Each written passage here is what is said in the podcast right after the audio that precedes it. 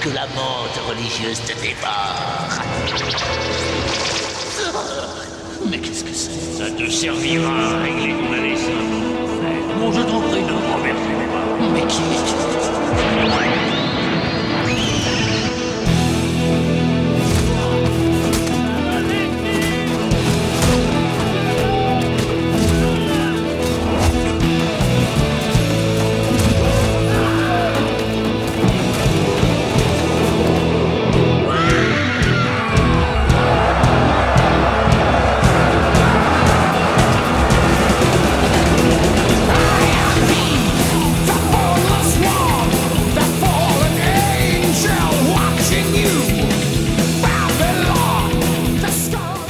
Salut les aventuriers et les héroïnes et bienvenue à un nouvel épisode du podcast dont vous êtes le héros, le podcast où nous discutons des livres-jeux. Et aujourd'hui, pour ce 93e épisode, eh ben, on vous réserve, hein, toute l'équipe a travaillé pendant des mois sur un livre-jeu qui est très important de la collection des défis fantastiques, qui est nul autre que la créature venue du chaos.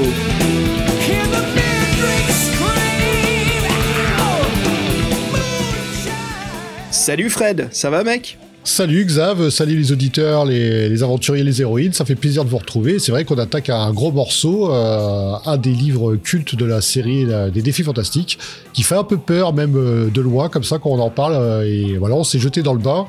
Et moi, c'était mon expérience, ma première expérience avec ce livre. Et c'est vrai que La créature venue du chaos, le titre déjà est étonnant, mais l'aventure est étonnante à plus d'un titre, et ça, c'est bien sympa en tout cas on peut dire c'est un peu la crème de la crème des défis fantastiques, euh, surtout euh, de son point de vue de, pop culture, de, réputation. Et pour vous expliquer, voilà, certains auditeurs qui ne connaissent pas un petit peu l'histoire, pourquoi nous faisons ce livre, c'est car il a été élu par notre communauté Patreon. Ce sont tous les Patreons qui nous écoutent, hein, les héros. Salut tout le monde, et puis euh, bah, bien joué, voilà. Bon, c'est vrai que ce livre l'a un peu emporté de force hein, via les autres choix que l'on avait. mais voilà, c'est ça, et que bien, c'était très bien les autres choix. Non, non, non, je dis pas qu'ils étaient pas très bien, c'est juste qu'ils ont eu peu de chances de, de réussir comparé à celui-là, quoi. les pauvres, ils étaient un petit peu loin derrière dans les, votes. Actuellement, euh, pendant qu'on enregistre ce, podcast, on est en train de faire notre deuxième vote pour le prochain défi fantastique, euh, voilà, être lu au podcast. Si vous voulez nous rejoindre et bien sûr voter, euh, bah, venez, venez nous rejoindre sur Patreon. Hein. On s'amuse bien là-dessus, sur la plateforme, on passe des bons moments, et puis voilà, c'est l'occasion de découvrir aussi nos épisodes bonus, plein d'autres choses. Mais voilà, d'où est née la création de ce podcast. Euh, Fred, la créature venue du chaos. Avant que l'on commence, je voulais te poser la question. Euh, parce que, à savoir un petit détail important, c'est que toi, tu l'as lu donc en français, et je l'ai lu en anglais, moi, dans la version originale. Euh, toi, tu as lu quelle édition? La première. La première, super, magnifique édition. Hein. moi, j'ai en anglais, j'ai lu une, j'ai eu beaucoup de mal à trouver une copie, donc je l'ai fait via l'application officielle de Fighting Fantasy sur, sur ma tablette. Et euh, bah, c'était assez intéressant, il y a pas mal de choses à dire dessus. Et euh, j'ai aussi fait le livre en quatrième édition en français, euh, quand j'ai fait une troisième relecture, pour voir un petit peu des différences. Donc j'ai lu un petit peu entre les lignes, vu que j'avais déjà lu le livre plusieurs fois. J'aimerais bien avoir l'avis, donc si, voilà, si vous voulez nous écrire, j'ai une question à vous poser à tous les lecteurs de livres-jeux, spécialement ceux des livres dont vous êtes le héros la quatrième édition, je les trouve, je sais que ça sonne super nerd, hein, Fred, mais vachement confortable dans les mains à lire. Le papier est euh, léger, euh, la jaquette se plie facilement, la colonne vertébrale euh, se plie pas en deux, ou c'est moche après qu'on range les livres dans la bibliothèque. La quatrième édition était top. J'ai aussi la cinquième, la toute dernière, hein. euh, mais euh, voilà, je me suis dit, je vais prendre la quatrième juste parce qu'il est, bah, il fait un tiers la taille de la cinquième édition, quoi, donc c'était un peu plus pratique à emmener un peu partout. mais voilà, c'était, c'était très très chouette à lire. Mais pour commencer, nous avons du courrier des lecteurs. Wouh, c'est parti.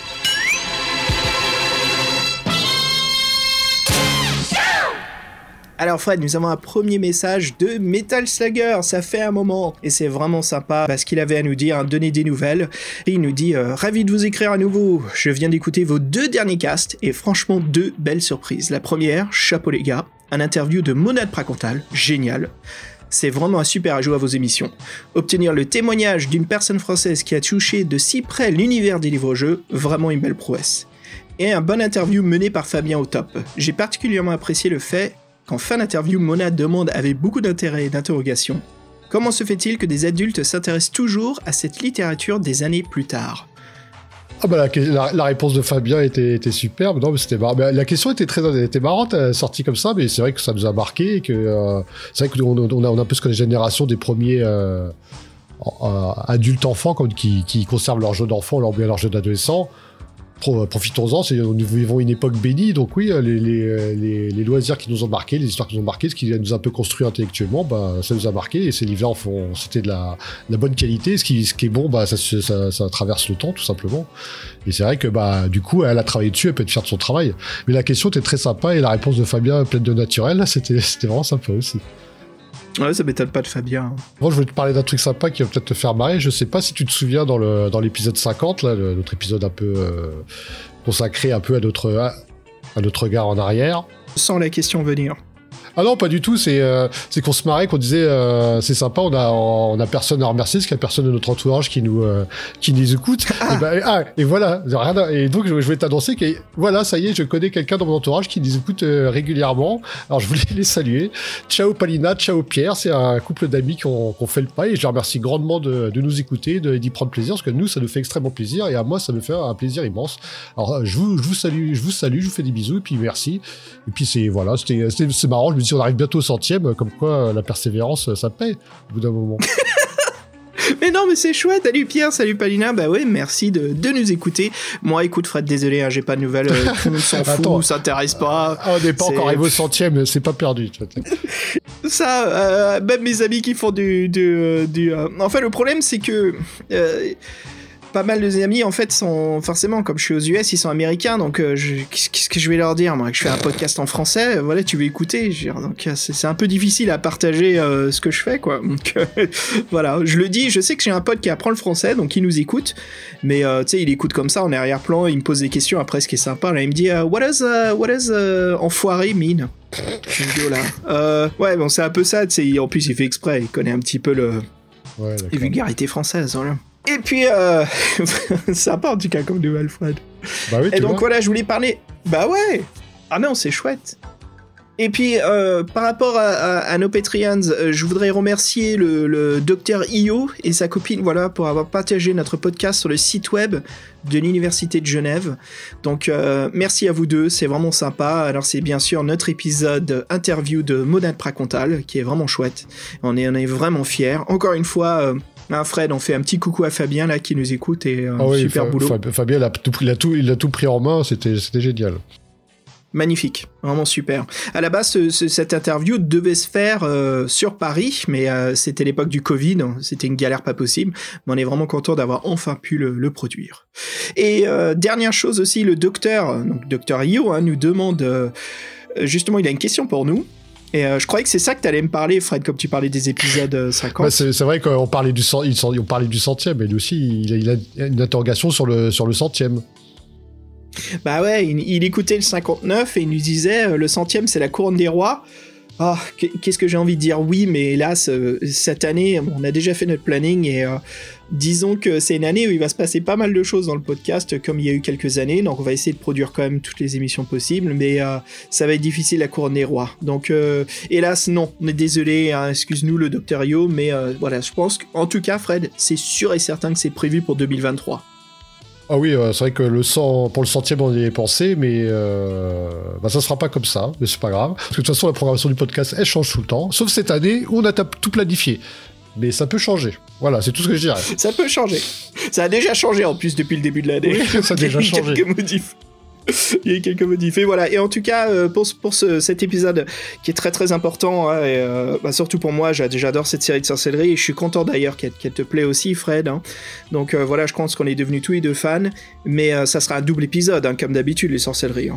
Oui, donc je pense que ce serait pas mal d'entamer 2023 sur là-dessus, ça serait, serait un bon signe. Allez, sans plus tarder, Fred, viens avec moi. On parcourt tous les deux le monde d'Alancia. On va traverser la tranchée des, euh, des Trolltooth. Euh, et puis, euh, je te propose d'explorer l'univers de la créature venue du chaos.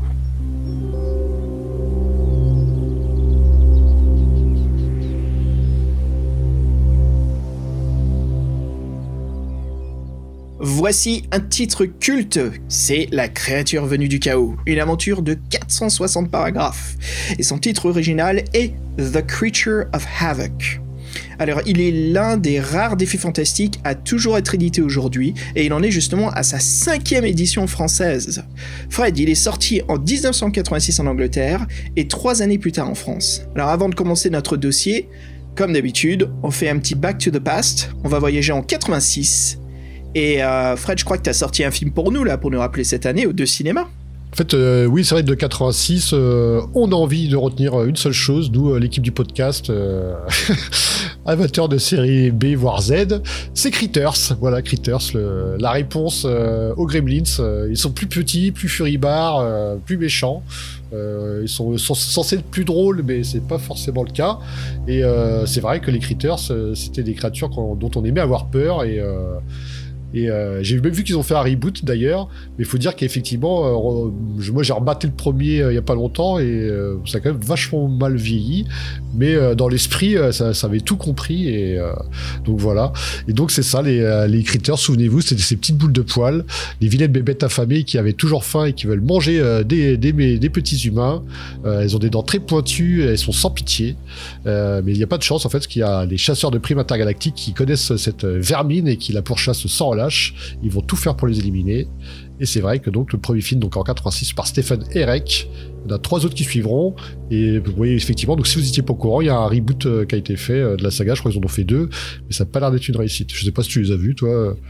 Il y a, plein euh, de critères. le 1 et le 2, ah si, si, si, surtout, je crois que c'est le 3 qui avait Leonardo DiCaprio, c'était le 2 3 Bref, mais je me souviens 3, Le 3 c'est dans l'espace, non le, le, 2 est pas mal, je crois. Non, tu, tu penses à Hellraiser 4 ou un truc comme ça. Euh, mais Critters 2, je m'en souviens euh, vraiment euh, très très bien. C'était très amusant. C'est un peu, tu sais, pour la génération la génération VHS, on avait toujours quelques cassettes qui traînaient au-dessus du magnétoscope. Donc forcément, moi, c'était Critters. Il y avait aussi Surf Ninjas, bref, pas mal d'autres trucs série B. Mais Critters 2, ah, c'était un de mes trucs préférés. Il y avait aussi le, Disney avec le dragon là, Dragon Slayer. C'est un Heroic Fantasy, c'est un, un, Dark Fantasy. Bref, et donc dans Critters 2, ce que je me souviens toujours, Fred, c'est le chasseur de primes. En fait, c'est des euh, c'est des shapeshifters. Donc ils peuvent impressionner des gens. Et il y en a un qui fait donc un mannequin qui était en, poster dans un magazine. Et comme il recopie, il recrée aussi l'agrafe qui était au milieu de la page, qui se trouve dans, son ventre et qui l'enlève. Alors c'était voilà, les petites choses qui restent en tête. Mais ouais, bon choix, Critters, hein, vraiment, vraiment sympa. bon bah voilà, nous sommes en 86 et justement discutons euh, de la créature venue du chaos par ses illustrateurs. Le tout premier est donc Ian Muller. Alors Muller est un illustrateur britannique, c'est lui qui a fait la couverture euh, de la première édition de La créature venue du chaos. Il a un style original bien à lui. Euh, il aime le macabre et le fantastique, hein. on sent un petit peu de, gothique même dans son style. Voilà, il réalise des illustrations pour les romans de Lovecraft et de Tolkien, entre autres.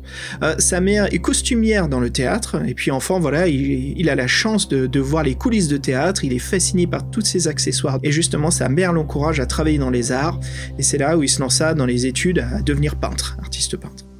Et euh, donc, euh, il est destiné à devenir professeur de dessin. Il refuse, ça l'intéresse pas, et commença justement à présenter ses dessins à des magazines d'art, qui l'embaucha aussitôt. Et donc voilà, il n'arrête plus de travailler, il est à fond.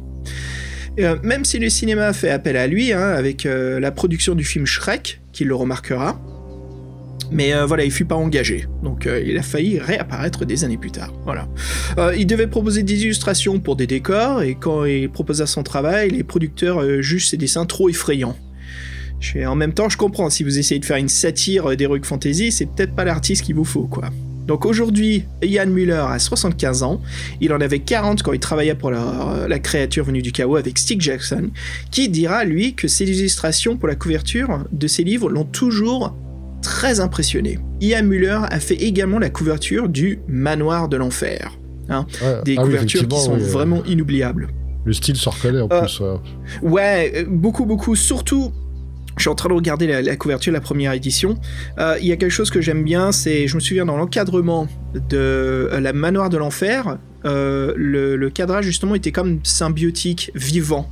Et ici, quand on regarde la cape de Zarandan Mar, on a l'impression qu'elle vit aussi, qu'elle bouge, qu'elle est, euh, comme un mirage, tu sais, euh, de bien loin. Il y a quelque chose de, de mystérieux, mystique. Donc ouais, les, les illustrations d'Ian Muller, je les trouve top. Fred, on peut en profiter vite fait pour parler de cette couverture, parce que je dis ça parce que euh, pour préparer ce podcast, en fait, j'ai lu aussi, Fred, euh, The Troll Tooth Wars. Donc, le Troll Tooth Wars, c'est le, roman de Steve Jackson, ce n'est pas un livre-jeu, qui euh, raconte un petit peu son histoire dans, l'univers qu'il a créé à travers ses livres-jeux. Donc, on trouve Zagor, Balthur's Dire, on retrouve en fait tous ces personnages de ces livres dont vous êtes le héros. Et, euh, et, en fait, il n'y a aucun moment où je vois euh, Zaradan Mar faire de la nécromancie, euh, même, quand il y a des chapitres complètement dédiés à lui. Et il y a juste à la fin, quand il y a la grande bataille euh, dans la gorge du Trolltooth, où il relâche des morts vivants. Je me dis, ah, ça y est, enfin je vois des morts vivants, Fred. Ok, bon, il y a peut-être un indice que c'en est un. Mais voilà, c'était un petit détail qui, qui me faisait sourire. N'empêche que ce Zaradan, il est assez flippant sur cette couve. Hein. Bah oui, euh, on voit bien qu'il est euh, âgé, ce monsieur. Il, est, il a pas le teint de, des beaux jours. Il a le teint vert, euh, vert, vert mystique, j'ai envie de dire. Je sais pas pourquoi. Vert, vert orc, on dirait un orc presque. Oui, il a des dents, on dirait un orc nécromancien, donc ça fait un peu peur. Oui, tu dirais, t'as raison. Sa tenue, elle a l'air un peu évanescente. Il est accompagné du tout de petits familiers qui font très Jérôme Bosch. Et donc, il est assis à son, bureau euh, d'érudition avec euh, ses livres, euh, ses bagues, ses mains crochues. Il nous regarde droit dans les yeux et il semble déjà vouloir nous, nous posséder ou nous, nous, nous jauger, nous juger. Et donc, tout dans une espèce de bibliothèque un peu angoissante dans la pénombre ou dans les zones obscures du plafond, d'autres créatures maléfiques et étranges semblent, semblent rôder. Donc, ça, me, ça match complètement parce que quand le quand l'antagoniste est présenté et mis en valeur et que dans l'aventure il est mis en valeur aussi, bah la couverture euh, fonctionne. Et moi je suis, suis étonné parce que j'ai presque l'impression que le mec avait, on en reparle toujours d'eux là, c'est pas fait exprès, mais moi ça m'a fait très penser aux, couvertures qu'il pouvait avoir dans les, dans les, à l'intérieur du, jeu de rôle du premier Warhammer quoi. C'était des styles de dessin bon, qui étaient pas en couleur, mais je trouve qu'il a ce trait euh, anglais ouais, qui est un peu de l'époque de, de l'Eric Fantasy et que, que moi j'apprécie beaucoup, qui me, qui, me, qui me ramène beaucoup dans le passé, dans la nostalgie, donc c'est super. Quoi. Ouais, c'est les illustrations noir et blanc qu'on voyait aussi dans White Dwarf, c'était un peu tout ce style euh, emblématique qui représentait vraiment bien le, le, le British Warhammer, hein, j'ai envie de dire. Oui, parce que quand je vois le soleil là dans la gueule du, euh, du petit oiseau là, euh, pour moi c'est c'est un sorte de babouin. Oui, bah oui, j'allais en parler, Fred BE, c'est ce petit singe. Ah ouais, t'as raison, le logo, euh, il est coupé, il le coupe, ouais, c'est pas des ailes, c'est ses bras, ouais. Oui, c'est un babouin, t'as raison. Qui est en train d'avaler un soleil, euh, soleil qui a l'air vraiment monotone, genre, ok, je me fais bouffer, ben c'est comme ça. Euh, mais euh, je me demande, est-ce que ça ne serait pas des marangas? Bah oui, ça doit être ça. Bah oui, tout, oui, tout, ouais. tout ce qu'il a créé. Alors oui, pour ceux qui découvrent euh, la créature venue du chaos en même temps que ce podcast, hein, Fred, voilà, une maranga, qu'est-ce que c'est? Ben, Dans l'univers de, de, Steve Jackson ici, les marangas, ce sont des créatures créées par la magie noire. Voilà, c'est des assemblages de plusieurs monstres, d'êtres humains. C'est un peu des, euh, des chimères, voilà, qui sont donc euh, souvent transformés en esclaves à celui qui les a créés. Et donc voilà, si vous aimez euh, le travail d'Ian Muller, voilà, il y a un énorme livre qui regroupe l'ensemble de, de, ses œuvres et qui est sorti il y a un petit moment qui s'appelle The Art of Ian Miller, voilà, qui est aux éditions Titan Books. Voilà, si vous voulez faire du shopping, profitez-en et euh, on vous souhaite euh, bonne exploration dans son univers. Fred, est-ce que tu peux me parler de la couverture de la cinquième édition et de son artiste? Oui, c'est récurrent, la cinquième édition, nouvelle couverture. Euh, là, c'est les trois sœurs de, de les, sorcières qui, euh, nous révèlent notre destin dans l'aventure. Elles sont représentées de façon un peu euh, style cartoon pour la jeunesse, j'ai envie de dire. Euh, on voit qu'elles sont maléfiques, mais elles sont rachitiques, pas rachitiques, mais elles sont parcheminées et euh, elles sont ricanantes. Mais euh, moi, il y a un côté, euh, il côté cartoon dedans qui me, me fait pas peur, tandis que l'autre, personnage me m'inspire au moins une, une, certaine méfiance.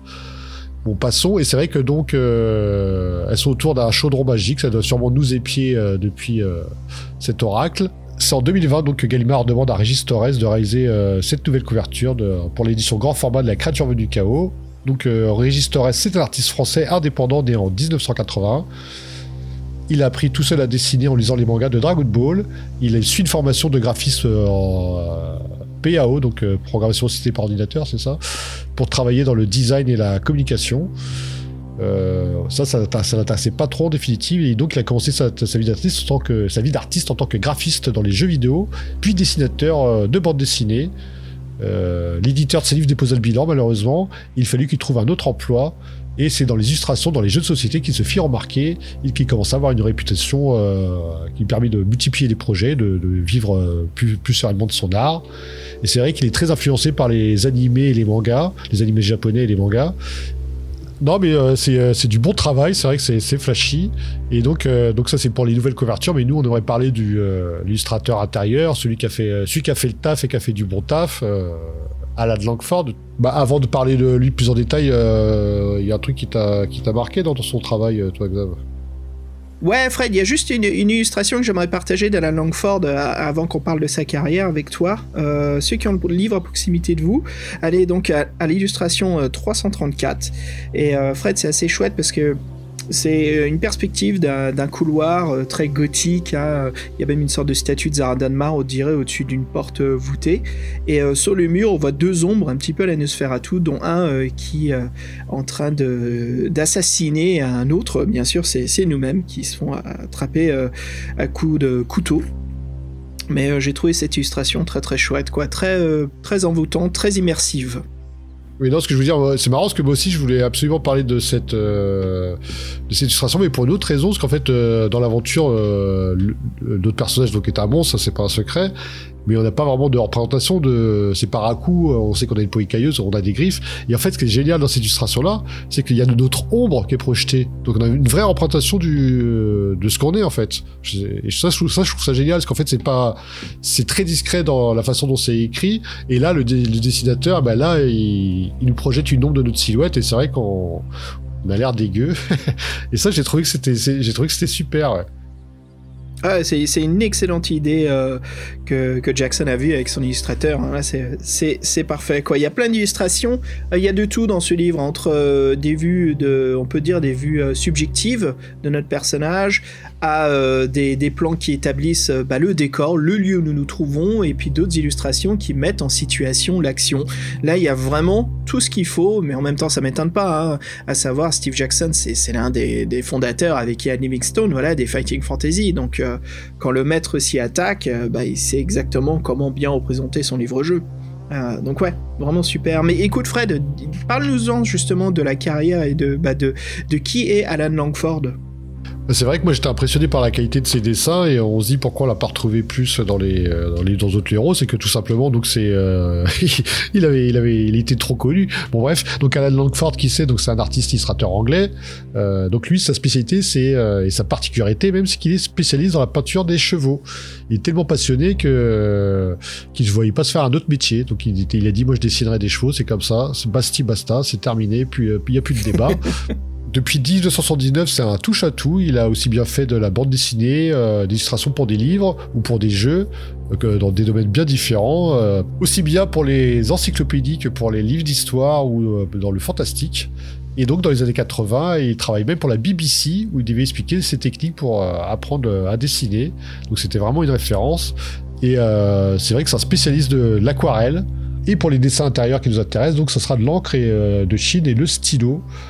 Il dira que son, bien des années plus tard, que son travail pour la créature venue du chaos, euh, il y a une illustration qui l'a marqué, euh, c'est la première, c'est le nain terrorisé, euh, entouré de ses, des trois rats, et celle-ci, bah voilà, ils s'en souvenaient dans de toute sa production pour ce livre, et c'est vrai que moi c'était une agréable surprise, parce que là, couverture qui match, dessin intérieur de toute beauté, vraiment sympa, histoire qui se tire la route, là, on sait qu'on a un bon bouquin, quoi.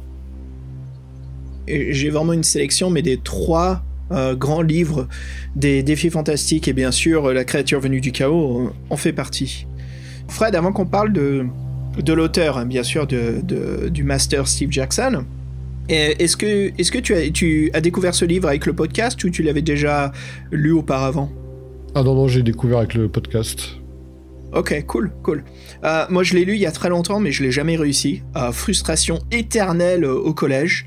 D'ailleurs, c'est un livre qui tournait de la bibliothèque du CDI, c'est ça? Et donc, on n'arrivait pas. Puis, je crois qu'il y, en a un qui a réussi, qui passait l'anti-sèche, et on a tous un petit peu accéléré comme ça. Même, même avec l'anti-sèche, j'ai jamais fini parce que forcément, ça enlève un peu le Ça enlève, cette sensation de réussir soi-même, ça enlève en fait tout le plaisir de lire le jeu. Mais, bon, c'était sympa comme, euh, comme époque. Donc là, ouais, je, l'ai relis encore une fois, mais je t'admets que, à part certaines illustrations, je me souvenais, juste des choses clés comme les, bah, textes à code. hein. Et voilà, donc c'est juste pour un petit peu savoir euh, comment on approche ce livre tous les deux. Mais ouais, l'auteur Steve Jackson. Alors euh, pour les nouveaux qui ne connaissent pas Steve Jackson, alors c'est un Anglais de 70 ans. Voilà, il a confondé avec son ami Ian Livingstone le Games Workshop, les Fighting Fantasy.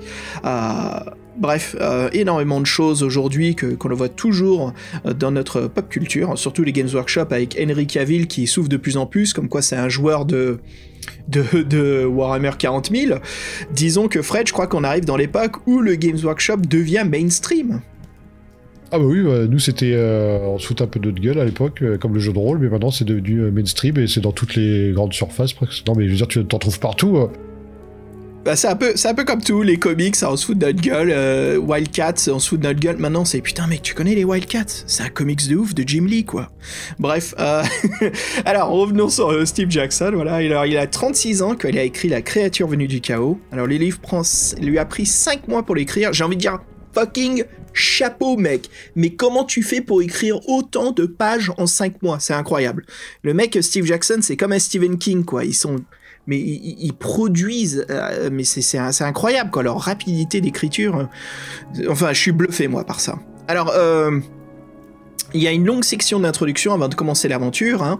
Euh, c'est la plus longue en fait de tous les défis fantastiques. Alors c'est un prologue qui nous raconte, euh, bah, Steve Jackson nous écrit, qui nous raconte un petit peu ce qui va se passer dans l'histoire. Alors, au début du projet, Steve Jackson réfléchissait beaucoup, hein, il voulait faire quelque chose de clairement différent de ses précédentes œuvres, et c'est là qu'il y a eu l'idée euh, que le lecteur serait un monstre au lieu d'être un héros euh, au cœur pur. Alors c'est une nouveauté, en effet, hein, personne ne l'avait fait auparavant, on jouait toujours les good guys, et pour une fois on joue l'antagoniste.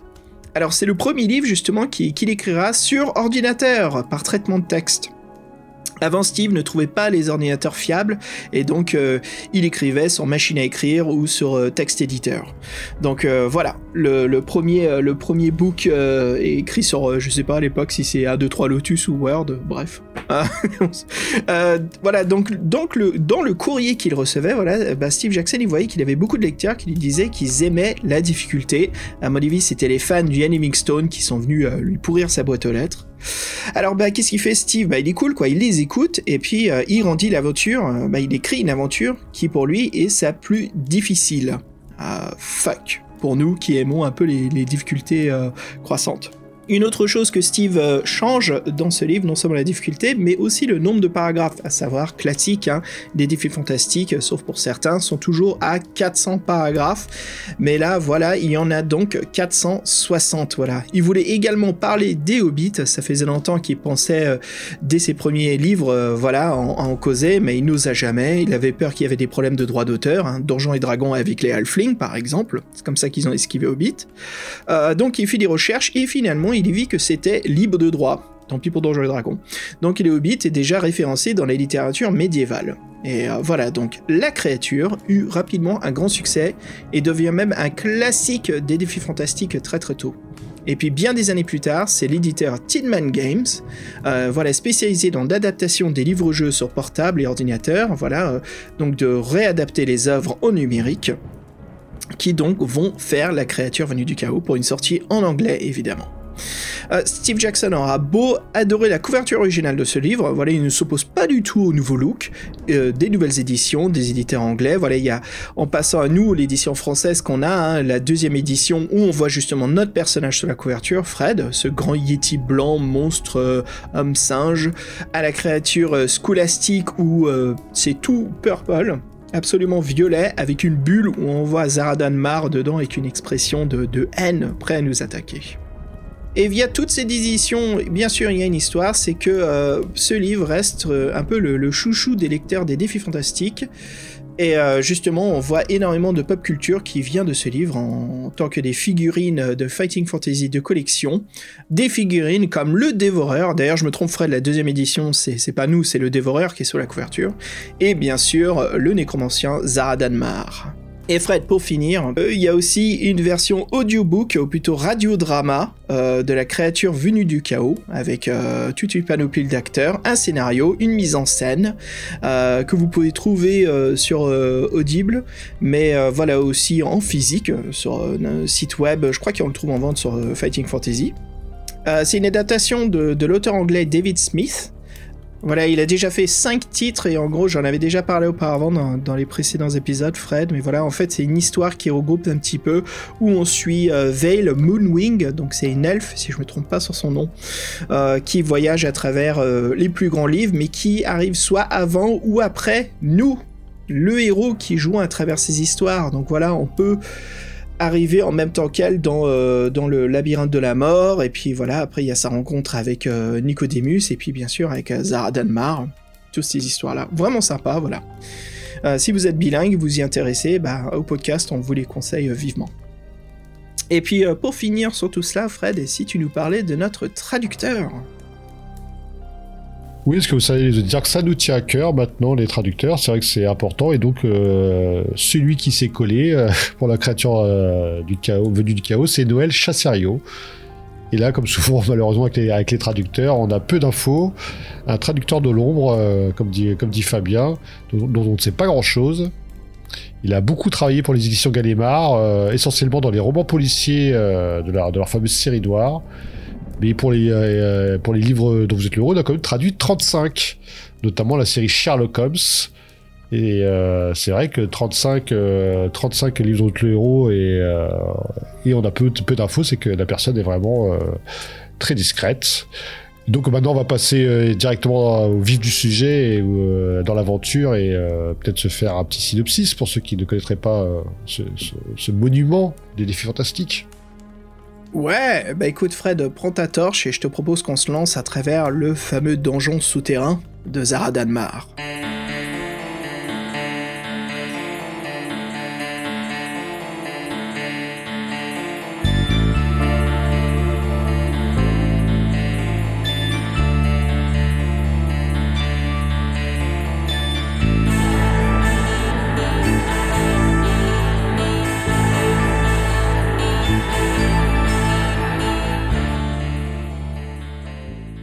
nous voici plongés dans l'aventure. Le nécromancien Zaradanmar est sur le point de voler les secrets de la magie elfienne et personne ne peut l'arrêter. Peut-être vous, la créature euh, de Havok, la créature euh, venue du chaos, une bête monstrueuse avec un goût pour le combat, gouvernée uniquement par ses instincts, la faim et la rage. Nous n'avons aucune connaissance de notre passé et de notre destinée. Euh, une terrible aventure nous attend dans ce parcours peuplé de créatures des plus étranges. Et là, c'est vrai que euh, il y a une particularité dans ce, dans ce, dans ce livre. C'est vrai qu'il y a la phase de background n'est pas succincte comme dans certaines aventures, mais là, elle est plutôt détaillée, même très détaillée, on va dire. Même l'auteur s'en excuse presque, euh, Steve Jackson s'en excuse presque à la fin. Donc, euh, on va vous faire un petit historique des trois sorciers Zagor, Balthusdir et Zaradanmar. Donc, il était une fois trois élèves sorciers dans le continent d'Alandia Zagor dans le sorcier de la montagne de feu, Balthusdir dans la citadelle du chaos et Zaradanmar dans la créature venue du chaos. Tous les trois furent l'élève de Volgara Malmstrom, qui né d'une école de magie. Ils s'entendaient bien et avaient euh, la même motivation, le The Evil, le mal, le mal absolu. Et qui est Volgara? Ben, C'est un puissant sorcier, euh, enfin, c'est un puissant sorcier, parce qu'il a, il a enseigné à, à ses trois sbires, à ses trois comparses, la magie noire, c'est pas bien. Et lui-même remarquera que ses élèves devenaient de, plus en plus, doués et allaient devenir très puissants, beaucoup plus puissants que lui. Il voulut les ralentir, mais euh, les trois, euh, trois sorciers décidèrent de le supprimer et le tuèrent euh, par un sortilège maléfique euh, qui prit la forme d'une pluie de couteaux. Merci les gars. Pris de surprise, forcément, Volgara n'eut pas le temps de réagir et fut massacré. Et c'est une introduction un peu triste, un peu violente pour un, pour les héros. C'est pas toujours comme ça, n'est-ce pas, Xav? Bah disons voilà, on a vraiment un background qui se concentre énormément sur notre antagoniste. hein, et puis là, là, ce qu'on vient de vous raconter, ce que Fred vient de vous dire, c'est pas, euh, c'est un petit peu dans le livre, mais c'est surtout étendu dans le, roman Troll Tooth Wars. Mais voilà, il- disons qu'en gros, il y a un énorme background, euh, il y, a, y a un monde très très riche qui suit ces, ces trois volumes, donc euh, Sorcier la montagne de feu, Citadelle du chaos, et puis euh, la créature venue du chaos. Euh, ces trois sorciers sont vraiment très intéressants. Et, Fred, un petit truc sympa pour compléter un petit peu sur ce, ce background. Voilà, le nom original, euh, voilà, de, de Volguera, ce mage, était Darkstorm, et voilà. Et à sa mort, justement, son école fut laissée à l'abandon. Et la légende dit que les trois sorciers la détruisèrent complètement. Voilà, ils deviennent les trois démoniaques. Heureux d'avoir éliminé leur maître, voilà, ils se séparèrent et chacun conquérir donc une plaine, un lieu euh, du, du monde d'Alancia. Alors Zagor prend possession justement de la montagne de feu. Balthus Dyer, je, je sais que tu dis dire, moi je dis Dyer. oui, t'as raison. C'est- oui. C'est comme Chulu, Cthulhu, je sais pas. voilà, donc Balthus, il allait à la citadelle du Pic de la Roche, qui avait appartenu à son grand-père, puis son père. Quant à Zaradan Mar, voilà, il se dirigea vers les mines. Donc euh, chacun spécialisé. Donc dans le background, Fred, si je peux ajouter un petit peu plus, c'est à savoir que parmi ces trois sorciers, même si tous les trois étaient d'accord de tuer leur maître pour prendre puissance, cela ne faisait pas d'eux des amis. hein. Ils étaient justement, euh, il y avait une fude. euh, sur le passage de Trolltooth. Donc, au Trolltooth, en fait, c'est un petit peu comme. Euh, c'est un passage qui communique entre deux régions importantes de la Lancia. C'est un peu comme la passe, hein, ce fameux passage que les Spartiates gardèrent contre l'armée perse. Euh, voilà, c'est- un, atout essentiel au voyage de caravane. Et, euh, euh, Balthus Dyer et justement Zaradan, ils se battaient. Il y a une grande, grande guerre là-dessus. Et Zagor, justement, se tenait un petit peu éloigné. Il n'avait pas autant besoin de, de ce passage de terre, mais c'était aussi parce que euh, Balthus Dyer et Zaradan voulaient agrandir encore plus leur pouvoir avec ce qu'on appelle donc du Kennelwort. C'était donc une, épice, une, poudre euh, qui permettait de voyager à travers une autre dimension et donc d'acquérir des monstres ou des forces maléfiques qui pouvaient donc amplifier leur armée sur Terre. Donc voilà, donc pendant que ces deux-là euh, étaient en bataille pour ces vives-là, bah, disons que Zagor travaillait de son côté, euh, faisait ses propres plans euh, pour justement conquérir le monde à sa façon. Donc bref, beaucoup de choses, mais dans ce livre, justement, on va se concentrer sur Zaradanmar et surtout sur son donjon et le village qui est alentour, vous allez voir. Mec, écoute, euh, franchement, sacré background, pas mal de choses à dire euh, sur, euh, sur ce livre dont vous êtes le héros. Avant cela, je te propose une pause musicale, Fred, et, pour se mettre dans le bain du dungeon crawling. Ça va pas vraiment être une pause, c'est plutôt une stimulation qui va vous stimuler pour le début de l'aventure. Parce que d'abord, t'as choisi du lourd, du, du, du nostalgique, du, dire du gothique, mais dans le bon sens du terme. Absolument, ouais. Bah, je te propose un morceau euh, des jeux Castlevania et qui s'intitule Iron Blue Intention. Allez, on vous dit à toutes.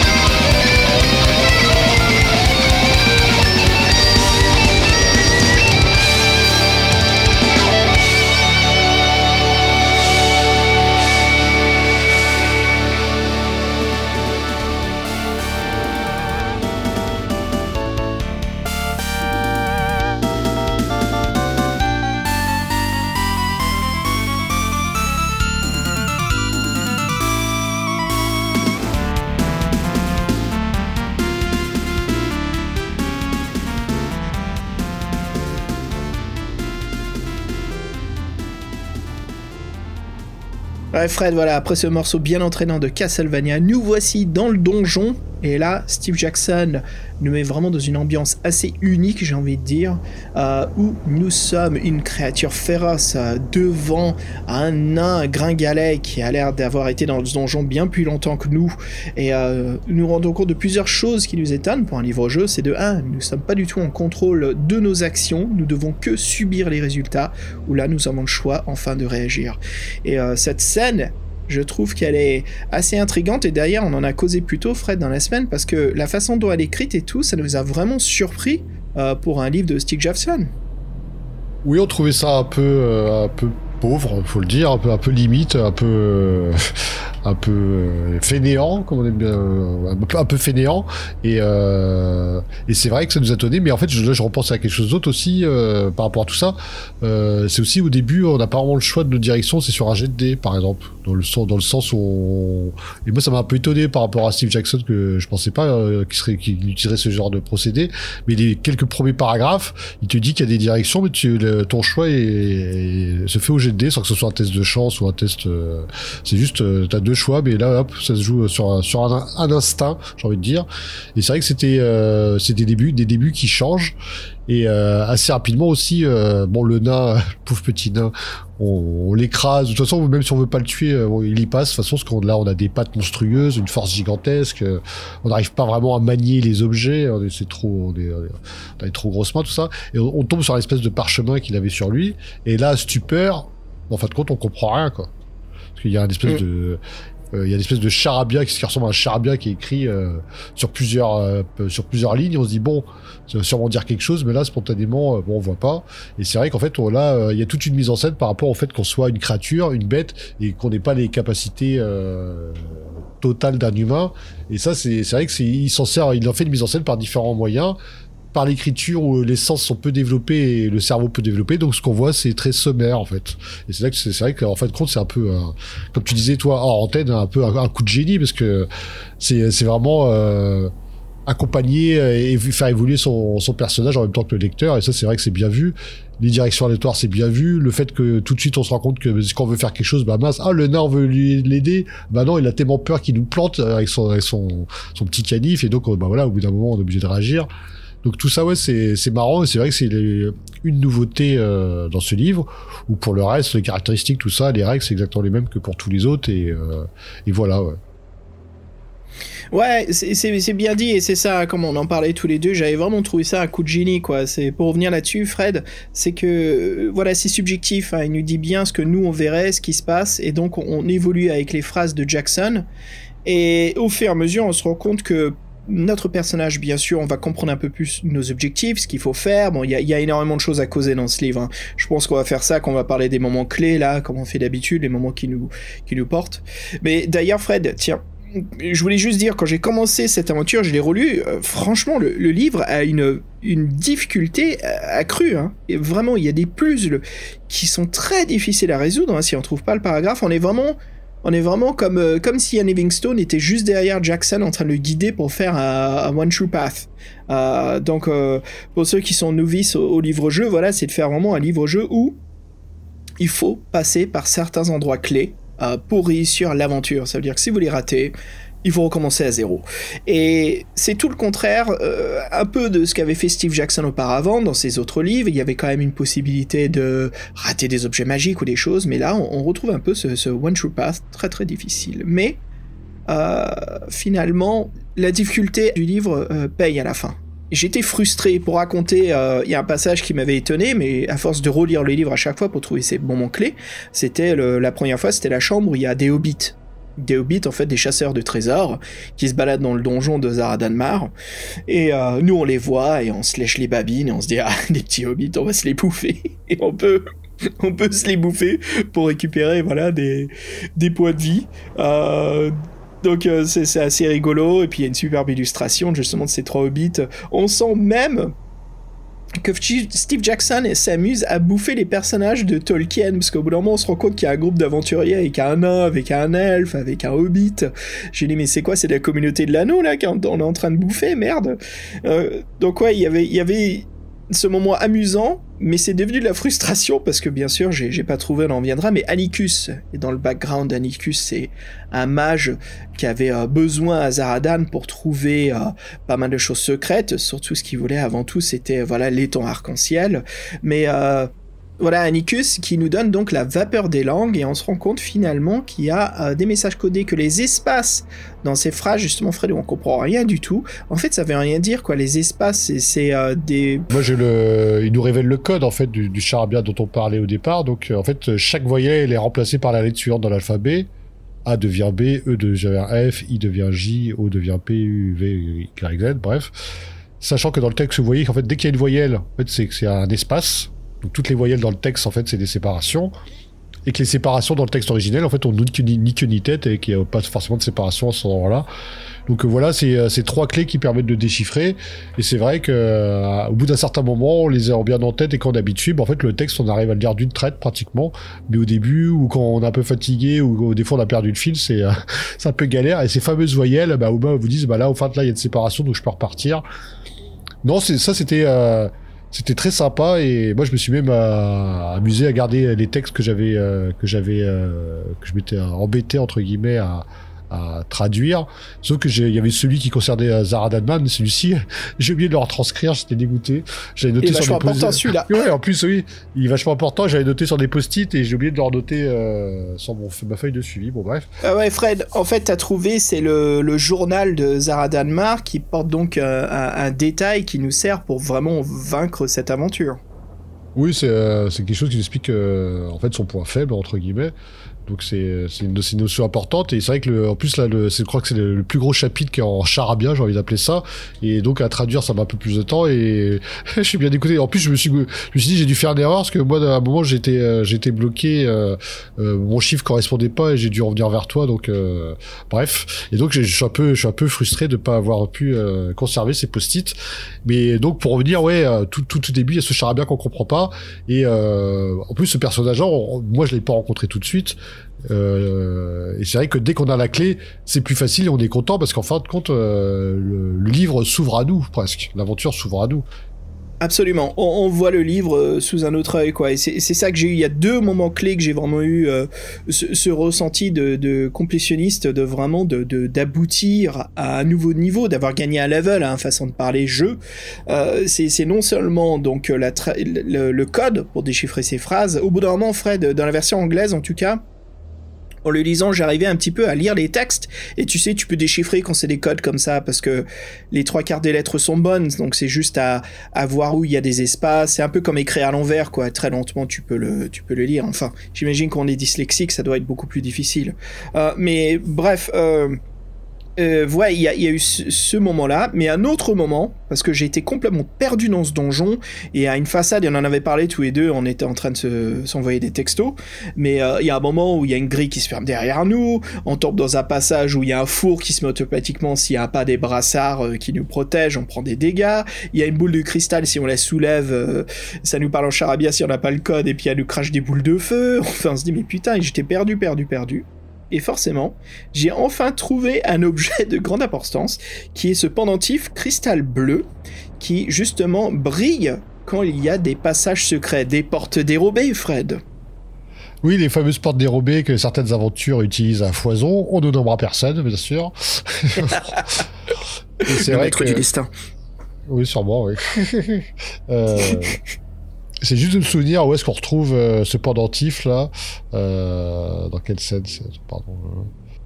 Oh, c'était un peu plus tard, mais, mais c'est ça, en fait. Une fois ah que j'ai oui. eu ce pendentif, tu, tu peux découvrir euh, une autre façade au donjon, en fait. Tu découvres vraiment le, le donjon euh, au complet. Tu découvres tout ce qu'il a à, à offrir. En fait, oui, les passages dérobés, faut les connaître. En fait, c'est vrai. En fait, on les, on les, on récupère tous ces objets un peu importants sur des, euh, sur des groupes d'aventuriers qu'on extermine. Euh, des fois, c'est deux gros bras avec une femme et un voleur. Là, c'est sur eux qu'on récupère ce pendentif. Des fois, c'est des magiciens, un barbare et un alphelin ou un hobbit même, je dirais, plutôt qu'alphelin. Euh, donc, c'est sympa, ouais. Donc, en fait. Euh, on tue de l'aventurier, on prend leur équipement, c'est euh, assez marrant. Et c'est vrai que donc euh, le principe de ce pendentif là, c'est que quand il y a le le chapitre commence par vous êtes dans l'obscurité, En fait, euh, c'est un peu le mot, de, passe pour savoir qu'on peut utiliser cet objet-là. Il faut rajouter plus 20 au paragraphe actuel et on a le passage secret. Donc ça, c'est des mécanismes qui sont sympas, ouais. Ouais, c'est un mécanisme qu'on retrouve énormément dans ce livre. Certains objets, en fait, vont soit lui demander d'ajouter, de retirer. Euh, donc c'est le système euh, anti-triche qu'a créé Steve Jackson, et je peux te dire, franchement, Fred, je trouve que c'est le meilleur système. Le souci, c'est que gardez votre euh, post-it à proximité, parce que vous allez avoir pas mal de code à écrire dans, dans ce livre, entre un marteau de cristal que vous avez trouvé, le pendentif des portes dérobées, comme on l'a dit, si vous voulez noter aussi le puzzle, et euh, certains euh, textes et phrases qui sont à déchiffrer. Et Fred, il y a même un moment, je vais avancer un petit peu dans l'aventure, mais euh, quand on arrive, c'est à peu près à la fin. À savoir, ce livre, il est en deux parties. Hein, pour expliquer aux auditeurs, il y a vraiment la première partie, c'est le donjon de Zaradanmar, et la deuxième partie, c'est l'extérieur de Zaradanmar. Et Fred, tu m'avais même dit, qu'on s'était appelé, qu'il y a une troisième partie, c'est à bord donc du vaisseau volant, le Galéréal de, de Zaradanmar qui est un peu plus courte, mais qui se passe quand même pas mal de choses. Hein. Surtout la baston, c'est un peu le climax euh, du livre. Hein. C'est là où on arrive au bout, c'est l'action à fond, on est poursuivi. Bref, euh, un moment très très sympa.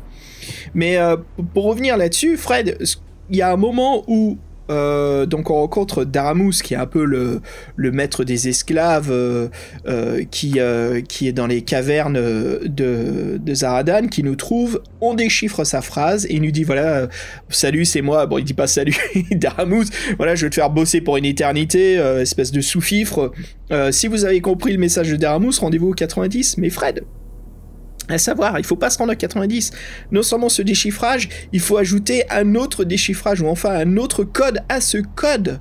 Car euh, est esquivable et si on a donc un fameux, euh, une fameuse bague de protection qu'on casse contre un mur et voilà, ça nous permet de nous enfuir du donjon. Mais j'ai trouvé ça sympa où il y a un code dans un code et euh, je me suis dit mec mais c'est quoi c'est le c'est c'est c'est euh, comment il s'appelle ce film là? Maintenant c'est c'est plus du tout à la mode de faire cette blague mais mais c'est euh, Inception quoi. C'est le code dans le code dans le code dans le code. Le rêve dans le rêve imbriqué c'est poupées russes ouais, c'est ça quoi. C'est les matrioshka donc ouais.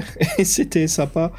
Et euh, ouais, revenir en arrière, est-ce que est-ce qu'il y a un moment toi qui t'a qui t'a vraiment marqué dans ce donjon, une rencontre, un truc qui était assez chouette? Non, mais moi, en fait, ce que j'ai, euh, j'étais vraiment intrigué par son système de, de, de, code et tout ça. Donc, euh, en fait, dès le début, Nana nous donnait un texte et en fait, euh, on, pouvait, on avait le paragraphe, on pouvait s'amuser à le décrire, et on pouvait savoir que le mec a été emprisonné, qu'il devait, euh, son châtiment, c'était d'aller dans la forteresse de Zardanmar et de lui piquer euh, des objets, les, les vapeurs, soi-disant. Donc il devait revenir au conseil avec ses, ses vapeurs, donc il a échoué ce qui était dans les géoles, et puis de toute façon on l'a tué. Mais j'étais vraiment, euh, j'étais vraiment euh, beaucoup axé sur ce, ce, ce système d'intrigue, ce système de code, ces objets magiques avec ces bonus malus, ces, bonus, ces bonus, c'est rajouter des, un score pour avoir le nouveau paragraphe. Et en fait, moi, il y, a une, y a une rencontre qui me qu'on va rentrer plus en détail, dont on a déjà parlé, c'est celle avec euh, l'ancien sorcier, donc le vieil, un vieillard qui a enchaîné autour de deux orques, qui est donc Anuem, Anum, et en fait c'est lui, il est aveugle, et en fait il nous parle, et euh, il nous parle mais dans charabia, donc euh, là faut faire l'effort de faire l'effort de, le comprendre, et souvent avec, avec les personnages, si vous avez la, notion du langage, il y a, y a une phrase qui vous dit si vous comprenez ce qu'il dit, aller à tel paragraphe. Et donc c'est là où, là dans, le cas présent, c'était le 200. Et donc en fait, on apprend son, son histoire, que c'était le, gardien de, la forteresse. Et c'est lui qui nous met en fait sur la sur la trace de de, de et qui nous donne même le, trajet. Et c'est vraiment, il nous dit texto en fait ce qu'il faut faire dans les paragraphes suivants, toujours suivre, toujours aller à l'est pour, pour trouver le jacasseur et ensuite aller au nord. Et cette rencontre-là nous apporte beaucoup.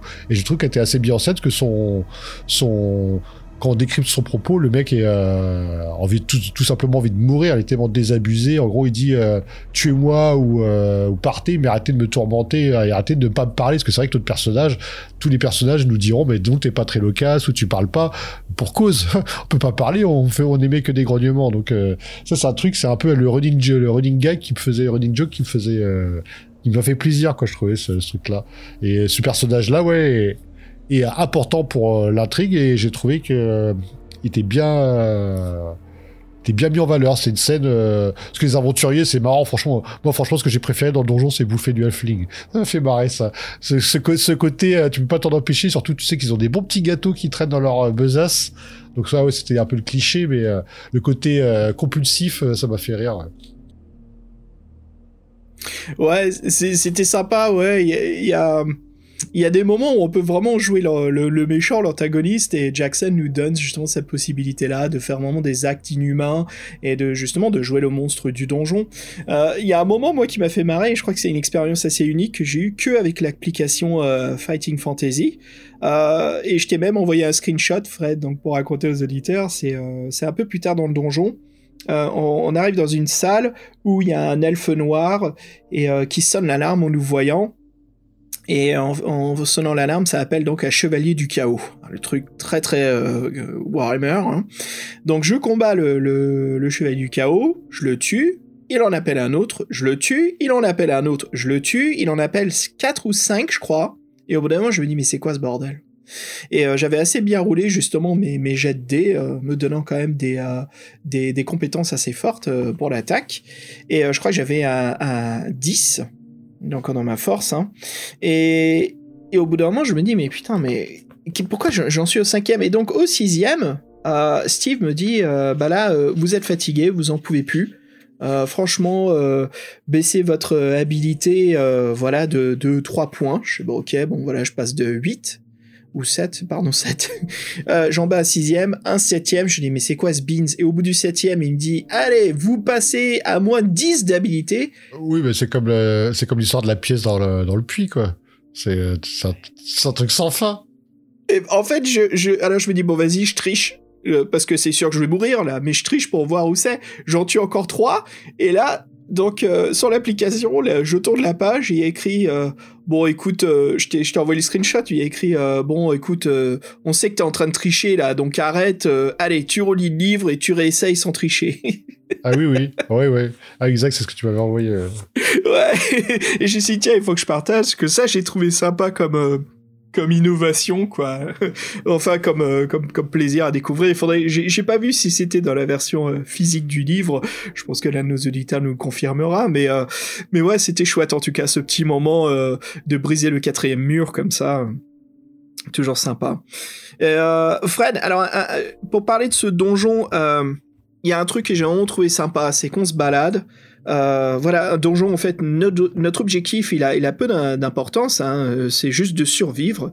Et puis, franchement, au fur et à mesure, voilà, qu'on récupère ces objets clés, qu'on puisse déchiffrer euh, ces codes, on se rend compte que, que l'on peut trouver une sorte d'humanité à travers notre personnage, voilà, comme je disais, de contrôler notre destin, le libre choix à travers ces fameuses vapeurs qu'il faut récupérer.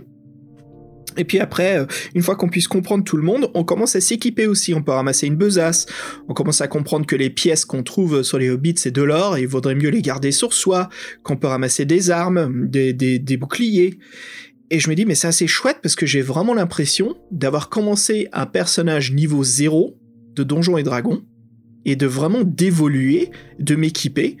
Et euh, j'ai j'ai trouvé cette croissance d'exploration et de, de dungeon crawling fascinante quoi ça, ça j'ai mon attitude euh, au fur et à mesure que je lisais ce livre au début voilà comme on disait c'était un peu mais c'est qu'est-ce que tu nous fais Steve? Et puis après je le dis d'une façon miraculeuse mais Steve qu'est-ce que tu nous as fait? Mais c'est magnifique et je sais pas si toi tu as eu cette même sensation de de partir de rien et de te retrouver vraiment comme un aventurier?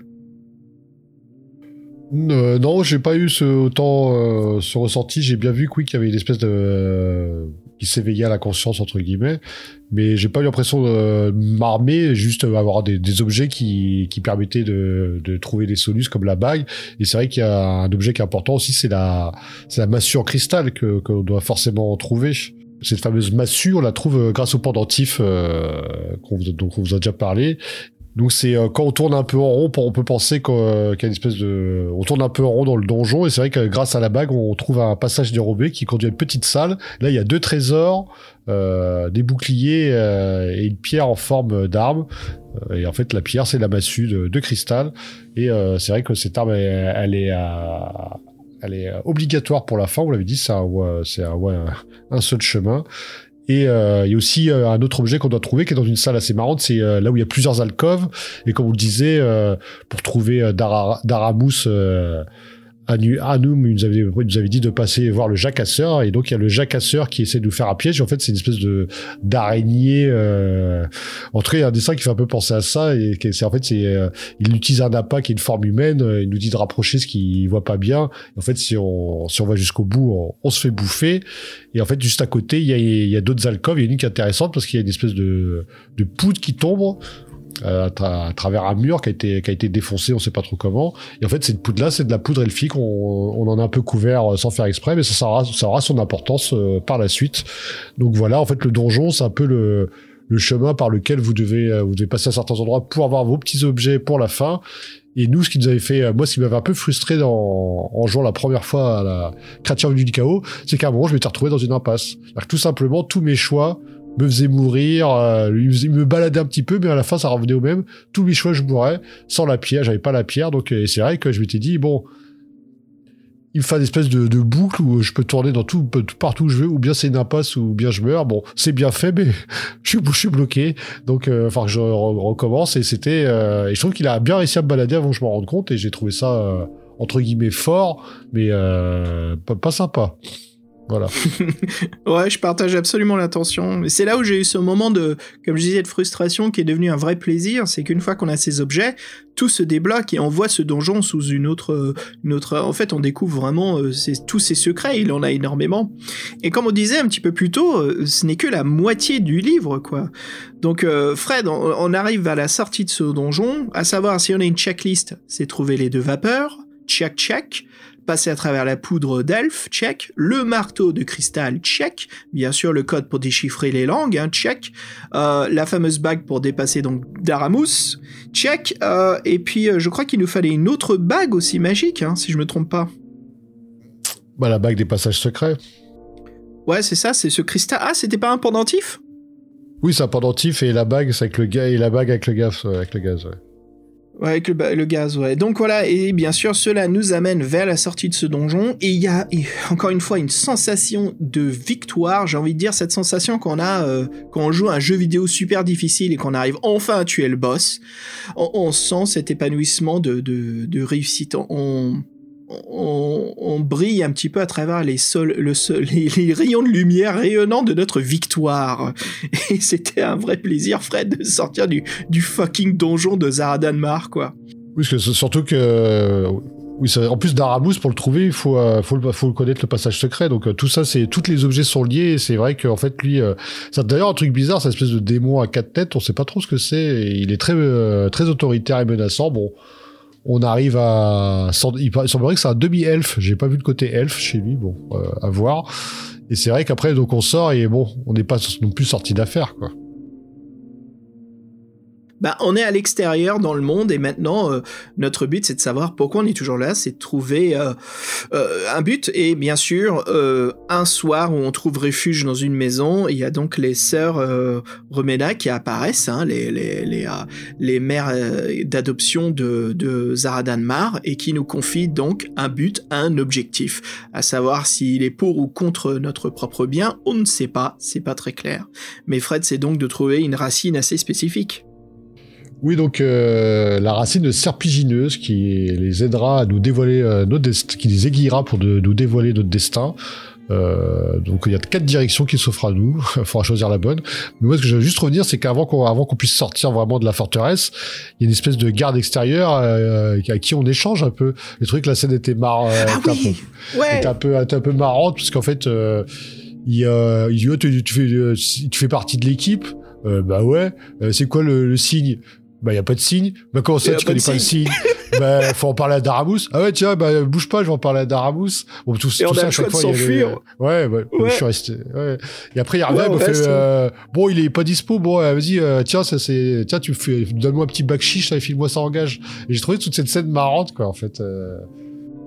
Ah, ça montre bien que, Steve Jackson, avec un livre à choix multiples, peut te créer justement une, euh, une bonne séquence de, de, de un peu comique, quoi. C'est ce qui s'est passé ici. Hein. C'est vraiment la, la situation euh, où on pense qu'on va enfin être remis dans le donjon, et puis finalement, non, on a juste à faire à un idiot de service, quoi. Le garde, le garde qui sert à rien, qui, qui obéit aux ordres. Mais j'ai trouvé ça sympa quand on peut vraiment choisir le fait que, bah, il n'y a pas de, il a pas de mot de passe, quoi. Il n'y a pas de signe secret, mec. Ah ok d'accord. ouais, tu fais bien l'évoquer ce moment, c'était chouette.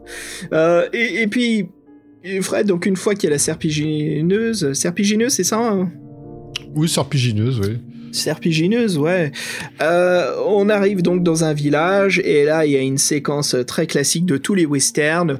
Devant la taverne, il y a donc un homme bien musclé qui, qui euh, jette et fracasse au sol un, un, un demi, c'est un demi-homme sanglier. Ils disent un demi-orc ou c'est un demi-homme sanglier? C'est un demi-orc, ouais une demi-heure, quoi, mais il a vraiment une tête de, sanglier, quoi, dans, dans l'illustration, et qui s'est malmené, maltraité, et donc, euh, bien sûr, c'est là où on voit notre personnage, Fred, c'est un moment clé, je trouve, c'est un moment one true path. Il faut accomplir ce, geste, mais Steve Jackson nous montre que nous récupérons notre humanité parce que qu'est-ce qu'on fait? On défend le, plus démuni euh, contre l'oppresseur. Donc voilà, on, se tape contre l'humain. Euh, ça crée toute une un vacarme pas possible. tout le monde flippe à cause de qui on est, ce qu'on a commis comme acte. Mais voilà, on se fait un pote. Donc le, demi-orc qui qui nous dit vas-y suis-moi. Encore une fois, Steve Jackson joue avec les codes clés.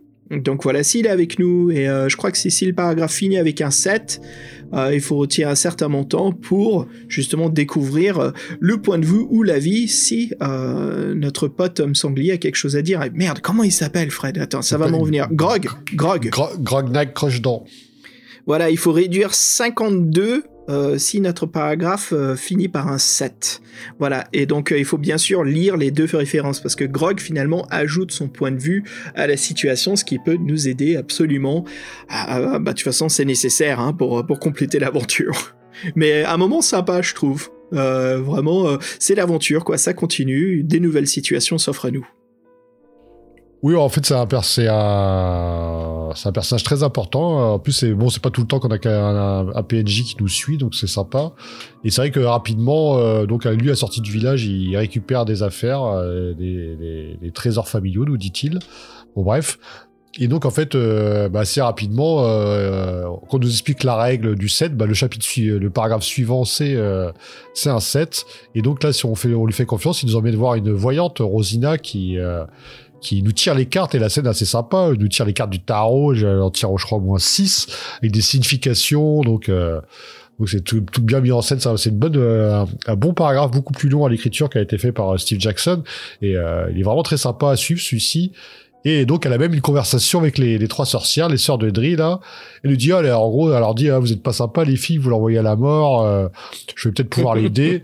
donc, elle nous, euh, elle nous, elle, nous, dit, en gros, que la serpigineuse, euh, pousse dans le marais des hommes euh, crapauds et qu'elle nous donne une, une corde pour, pour y aller et nous dit qu'en fait c'est sur la réussite de la méandrine et donc voilà on repart et euh, on repart avec euh, toute euh, toute euh, un une, toute une ambiance qui s'est installée.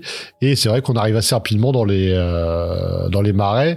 Et c'est vrai que c'est pas précisé j'ai eu un petit doute mais on est plus sûr d'être accompagné de Grognag mais en fin de compte si parce que de toute façon si on n'est pas accompagné par Grognag là c'est un peu une impasse quoi Ouais, on est un peu dans la merde, quoi. Et c'est un moment sympa, on arrive dans le marécage, on voit plusieurs fleurs. Et Fred, encore une fois, il y a un moment ici que j'ai vraiment apprécié de l'écriture de, de Steve Jackson, c'est sa plume sur la description des plantes, euh, voilà, parce qu'on doit récupérer bien sûr la racine serpigineuse, euh, et, il nous décrit voilà des plantes euh, autour de nous, toutes différentes.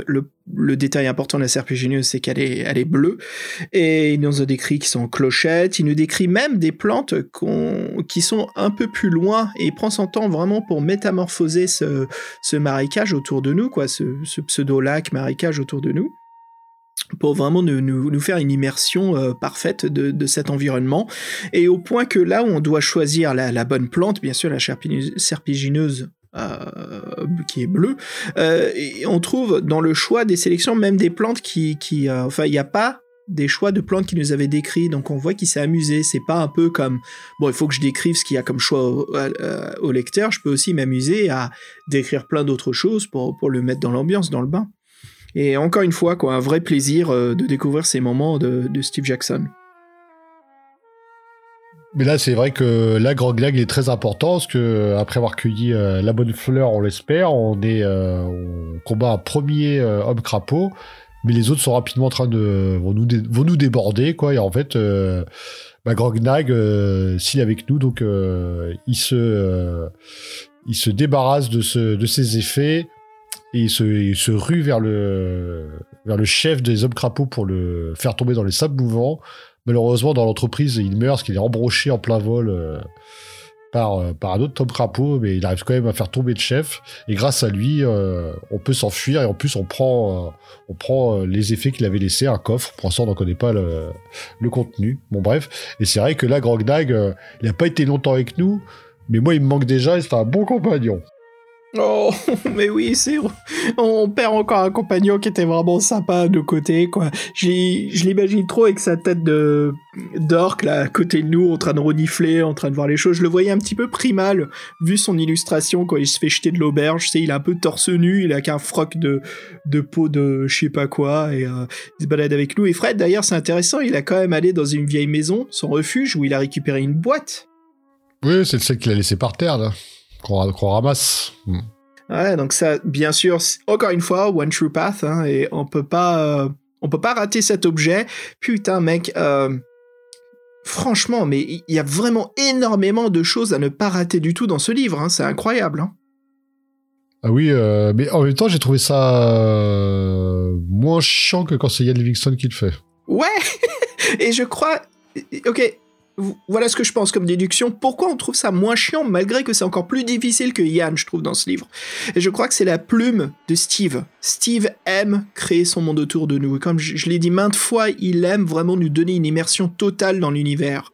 Pendant que Ian, euh, lui aussi a ses, propres avantages, mais sur la description du monde, ça nous arrive souvent, Fred, de trouver des fois une, une lacune, où il y a des moments où on sent qu'il se passe rien. Et encore une fois, on sent plus la technique chez Ian que où Steve, c'est vraiment le, le- le storyteller, quoi, le raconteur d'histoire. Il sait mettre en vie l'imaginaire euh, à travers ses pages. Oui, mais aussi peut-être une façon aussi de travailler les objets clés ou passer par les bons passages ou faire les qui sont un peu plus logiques que des fois du pur hasard comme ça peut être chez Ian Livingstone ou pur euh, droite gauche. Euh, à droite c'était cool à gauche c'est pas bien. J'ai l'impression quand même euh, Steve Jackson il, est un peu plus joueur il respecte plus son, son lecteur et donc il, je sais pas comment dire il amène mieux les choses pour en fait que t'aies comme l'intuition d'avoir la bonne la bonne réponse plutôt que ou bien ou bien des- ou d'être récompensé euh, ça arrive comme des récompenses euh, c'est sûr dans des salles cachées ou euh, t'as dû traduire euh, ce qu'a dit le vieillard, ce que t'as eu avant les vapeurs avant, et tu t'es embêté à le traduire, et t'es allé au 200, tu as fait confiance. Je trouve que c'est quand même mieux amené que c'est juste dire, bah tiens, bah non, t'as pas pris la bonne route, t'as t'as pas vu. Ah non, mais t'as pas vu, parce que de toute façon, je t'ai pas donné l'indice. Pardon, excuse-moi. Ouais, Ian Livingstone, j'ai l'impression que si. Putain, je sais même pas si ça existe, mais les speedruns des livres dont vous êtes le héros.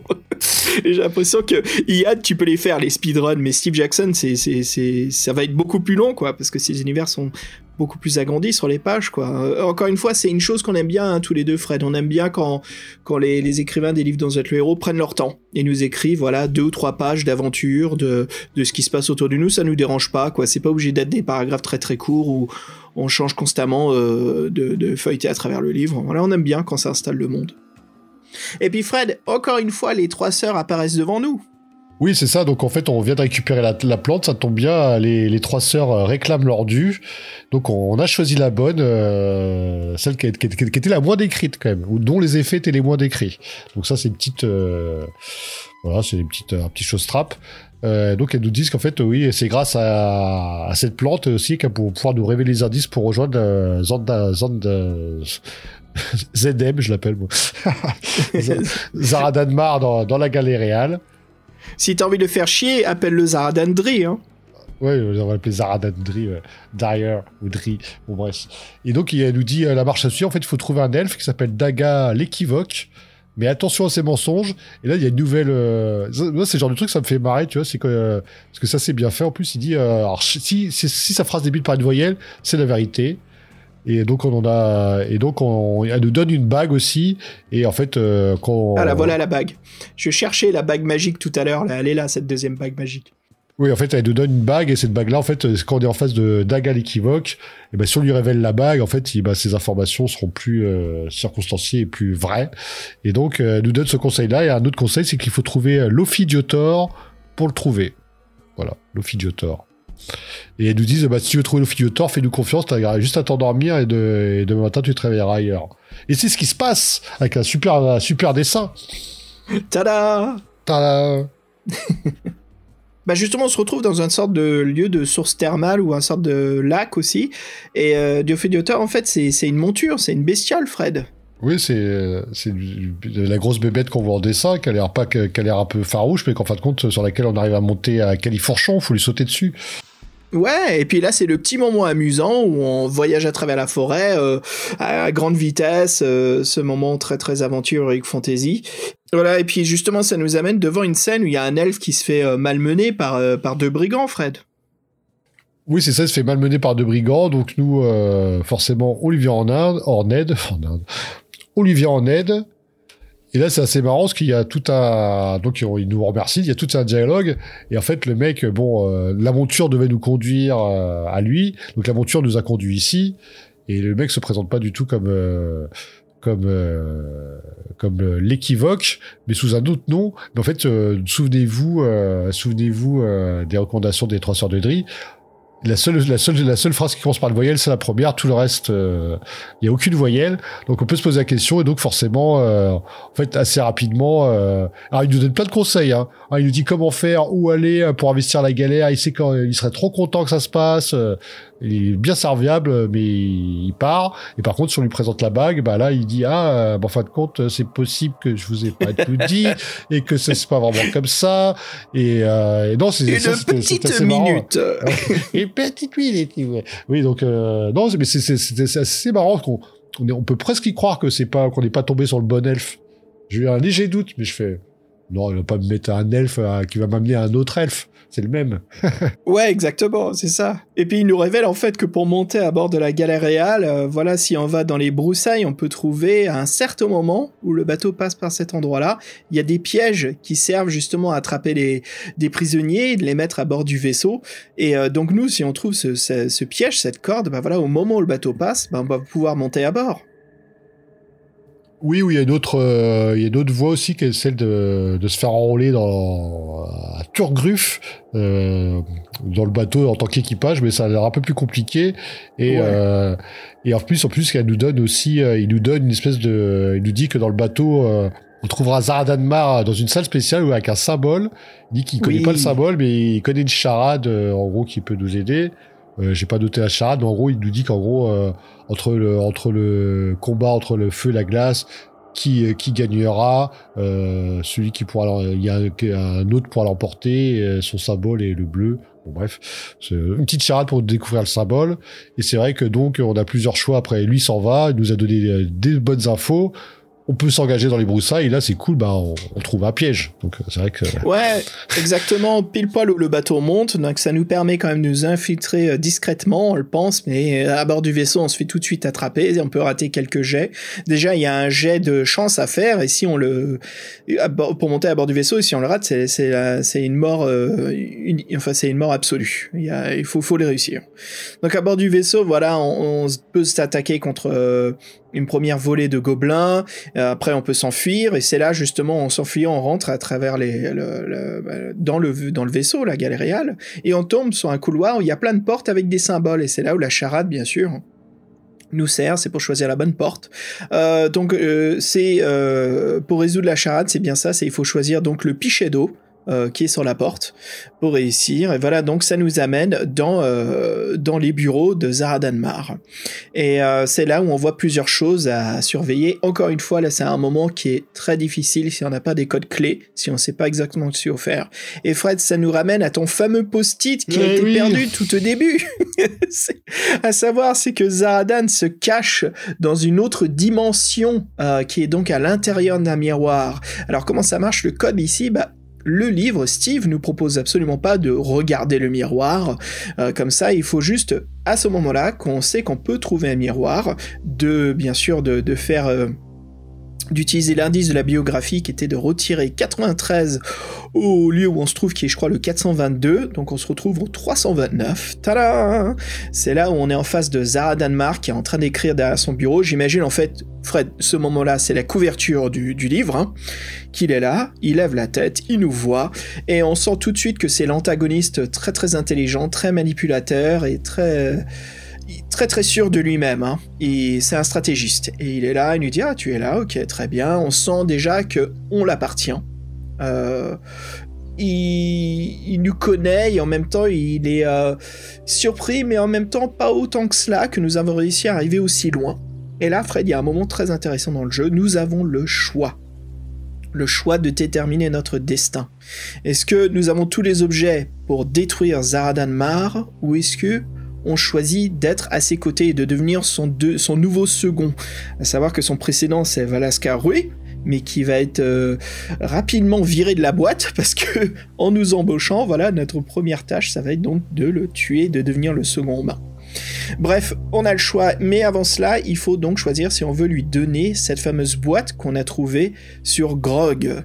Et dans cette boîte, voilà, il y a donc la dernière fiole des vapeurs qui faut ses pouvoirs magiques, a donc besoin d'Azar Danmar pour agrandir encore plus euh, euh, sa force euh, de mana, sa force magique à travers le monde. Donc, bien sûr, on joue le héros, hein, on est devenu un héros. On refuse de lui donner cette boîte.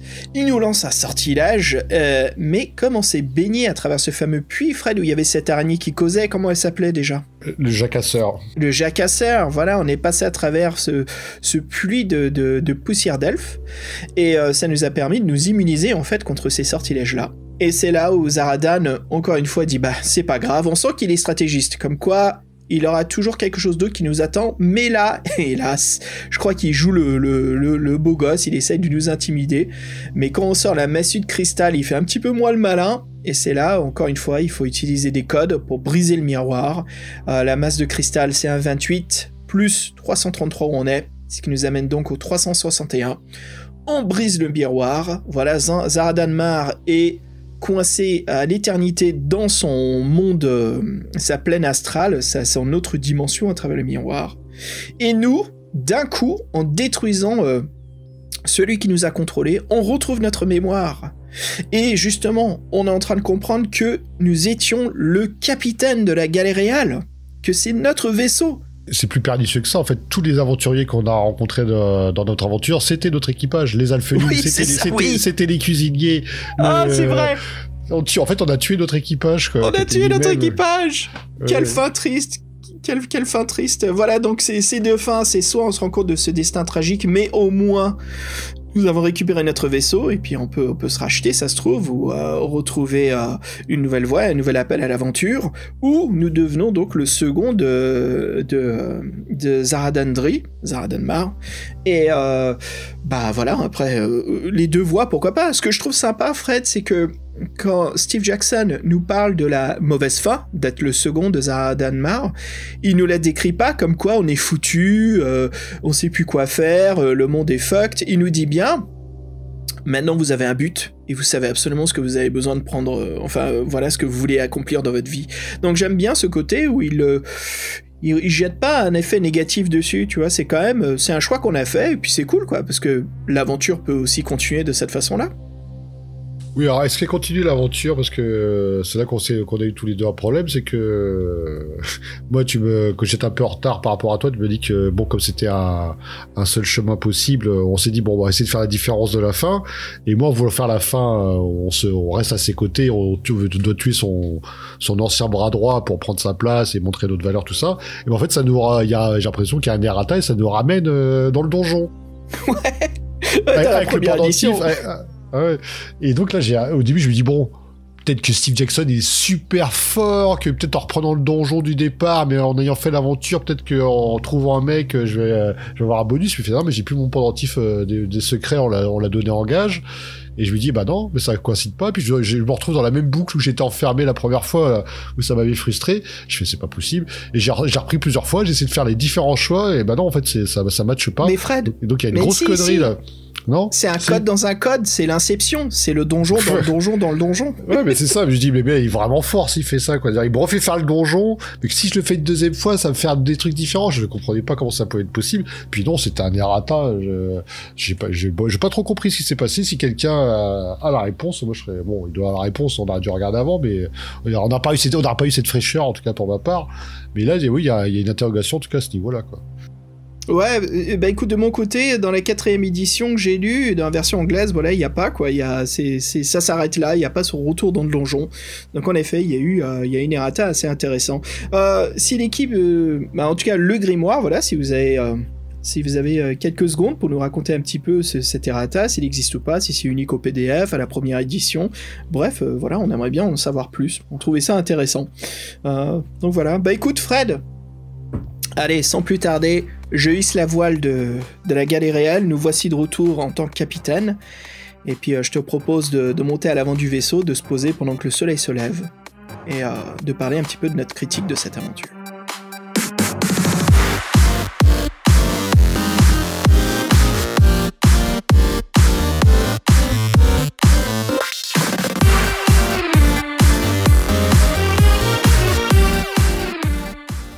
Franchement, euh, la créature venue du chaos, sacré livre-jeu, sacrée aventure. Je dirais même que c'est un livre unique dans la collection des livres-jeux. Et euh, c'est vraiment, c'est même dommage que Steve Jackson n'ait pas continué à écrire des livres-jeux comme ça. Ah bah oui, parce que là, en fait, j'ai envie de dire, euh, tu feras un cahier des charges avec toutes les cases à cocher, euh, ça serait nickel, je veux dire, euh, une belle couverture, euh, des bons dessins intérieurs. Tout, il y a tout. Des codes qui marchent, une façon d'entrée triche, mais un système de récompense, d'exploration du vaisseau qui, qui nous satisfait vraiment une fois qu'on le réussit. Il y a, y a une sensation incroyable de- d'aventure à travers ce donjon. En fait, parce que je trouve qu'elle est très fort dans cette histoire, euh, je pense. euh, en, fait, moi, j'ai plus été, séduit par les mécanismes de jeu, euh, les énigmes, le fait qu'ils prennent pas ces lecteurs pour des cons et que le charabia qu'il faut décrire. J'ai plus été en fait embarqué par ça au début de l'aventure, plutôt que en fait par les événements. Je sais pas comment te dire. Les événements, ça restait un donjon. Euh, fallait tourner à l'ouest, à l'est, euh, descendre. Il y avait là, il y avait une impasse, on pouvait glisser. C'était somme toute classique. Il y avait des rencontres euh, contre des aventuriers, donc ça, ça changeait. C'était pas des monstres, c'était nous le monstre et des aventuriers en face. Pauvre petit hobbit, on, a, on a fracassé pas, plus d'un. Tout le monde y passe. hein, De toute façon, même qu'on veut pas les tuer, on les tue. Bon bref, mais en fait, j'étais plutôt plutôt embarqué par tous ces mécanismes de jeu en fait il utilise beaucoup de systèmes différents parce qu'il utilise euh, le système de la page après le- le- les objets qui te mettent des euh, euh, passages secrets la clé pour lire les textes qui te même te redonne à des- qui te renvoie des paragraphes si tu peux les déchiffrer à la fin le qu'on a le qu'on notre donc on a G- Grognak qui nous accompagne, ça devient les 7. Euh, en fait, je trouve qu'il utilisait un peu tout ce qu'on peut faire avec les livres-jeux pour pour éviter la triche, pour faire des énigmes, pour faire des passages secrets. Et trouvé tout ça, tout ça mis à bout. C'était, je me disais, il a vraiment bien réfléchi à, son truc. Et, euh, et j'ai trouvé que les personnages étaient, euh, par exemple, les méchants, Daramous, il, il sort de l'ordinaire. L'elfe qui, euh, l'elfe qui, qui ment comme une, que tout le temps, ces personnages qui changent et qu'on n'a pas l'habitude de revoir. Et je, moi, je trouve pas. J'ai du mal à comparer. En fait, j'ai toujours, une image en tête quand je parle des autres héros, quand je veux dire un peu, quand je cherche le souffle épique. Je pense à la, voix du tigre, le deuxième, que je trouve vraiment bien. Et là, en fait, dans créature du chaos, il a, a beaucoup de, beaucoup de, de qualités. Mais en fin de compte, j'ai pas retrouvé ce, ce souffle épique. Moi, ce que j'ai retrouvé, c'est des, des mécanismes qui marchent sacrément bien. Un auteur qui, qui connaît la musique, qui prend pas ses lecteurs pour des cons. Et, euh, et en fait, quand c'est ce qui est intéressant par rapport à Steve Jackson, c'est que là, tu as une vraie gratification de, de résoudre des énigmes et d'avancer. Tandis que Steve Jackson, c'est juste que tu as pris le bon chemin. Voilà, pour une fois, tu as pris le bon chemin. Tu veux Ah, dire. Yann Oui, Yann. Ouais, Yann, c'est ouais. Par rapport à Yann Livingstone, où, voilà, c'est juste, ah, t'as pris le bon chemin cette fois-ci, bravo. Bravo. Mais euh, bon, Ouais, voilà. Eh, t'as récupéré tes pierres, tu vas pouvoir sortir du donjon. Si t'évites l'arbalète, parce qu'il y en avait une. Juste pour que, tu crèves à la fin. Oui, tandis que là, on a une vraie récompense. C'est vraiment un bouquin. Bon, il y, a la- il y a la frustration, je pense, quand t'es jeune, c'est difficile, mais quand tu le finis, euh, quand t'arrives au bout et quand tu, tu mets tout, tout bout à bout, tu fais, ah bah. Moi, je me suis vraiment éclaté à déchiffrer les textes, donc des fois je galère un peu, mais ça me faisait rire. Moi, le, le dialogue de l'aveugle, franchement, je, je le trouve marrant. Et d'ailleurs, euh, et oui, il y a même, il y a même une vapeur, une vapeur pourpre qui, euh, qui nous parle au début. On n'a pas encore les clés. Du coup, ce sera intéressant de voir euh, ce qu'il raconte. Bon, bref, je, Ouais, là, je, ouais, là, je, là, je, là, je, m'é- là, je m'égare. Et euh, en fait, moi, j'étais très emporté par ces, euh, par ces mécanismes, plus que l'aventure elle-même. En fait, en fait, je, je retiens plus c'est sa maîtrise euh, des mécanismes que l'aventure. Après, il y a des trucs qui changent. Les dessins sont superbes. Euh, c'est un bestiaire qu'on connaît, mais qui est un peu euh, original. Le donjon, euh, j'ai eu peur quand j'étais bloqué, mais c'est vrai que quand après t'as les clés, il est plutôt sympa à faire. T'as une deuxième mission quand t'arrives à l'extérieur avec un compagnon. Mais en même temps, euh, j'ai pas totalement eu le souffle épique euh, que j'aurais pu attendre. Parce que c'est vrai que ce livre a une, réputation, a une superbe réputation, pratiquement le, le meilleur euh, de la série des défis fantastiques. Et moi, je suis très content. C'était une super aventure. Mais si je devais faire un bémol, parce que bon, voilà, rien n'est parfait. Il y, a- ce petit côté-là. moi, je pense qu'au fait du fait que ce soit une créature entre guillemets, comment dire, la, me suis pas mis à la place totalement du personnage comme on peut le faire euh, dans d'autres fois. Donc il y a un petit côté immersion qui manque, de pas de beaucoup, mais euh, moi c'est vraiment les mécanismes du jeu et la maîtrise de Steve, de Steve Jackson qui m'ont impressionné sur ce, Hmm. sur ce type de bouquin. Quoi. Je me dis vraiment, voilà, il nous a pas pris pour, pour des cons. Quoi. Non, non, super ton analyse. hein. Je trouve ça, je trouve ça intéressant. C'est marrant, j'écoutais. J'ai surtout remarqué un point qui est intéressant, c'est sur ta façon d'approcher le jeu. Euh, moi, justement, j'ai senti cette immersion et cette évolution un peu vers l'épique parce que j'ai une différente progression de toi, de Fred. On l'a remarqué au début que j'ai trouvé des, items, des armes, que j'avais vraiment l'impression de créer, de faire mon personnage, de lui donner des skills comme de comprendre les messages codés, de, pouvoir parler, d'avoir ce choix. Mais surtout, le moment, c'est quand je ramasse une besace, juste comme quoi maintenant je vais pouvoir stocker euh, des pièces d'or que je trouve par terre ou des armes. Je dis, voilà, en fait, je, je ramasse de l'équipement. Et j'ai vraiment sauté cette évolution. Euh, et. Et en même temps que cela, dans un univers où il y a plein de rencontres mémorables, hein, entre... euh, en anglais, il s'appelait Weaseltongue, le fameux euh, nain qui ment, donc langue de fouine, je crois que c'est ça. Et en français, c'était quoi son nom au, au fameux nain menteur? C'était... euh, Le nain, tu veux dire l'elfe? L'elfe, pardon, l'elfe, ouais, l'elfe menteur. Des Daga euh, l'équivoque. Daguet l'équivoque, ouais. Il y, a- plein de gens comme ça, entre Grog, euh, Daramous, et puis, euh, comme, comme on disait, le fameux magicien qui nous aide énormément, Anicus. Euh, tout ça, c'est certains personnages sont expliqués dans, dans ce fameux préquel. Et Fred aussi, en parlant de ce préquel, je trouve c'est bien. C'est Jackson qui nous dit, ok, bon, écoute, il va falloir connaître certaines choses. Je vais te les raconter ici comme une petite fable en version accélérée.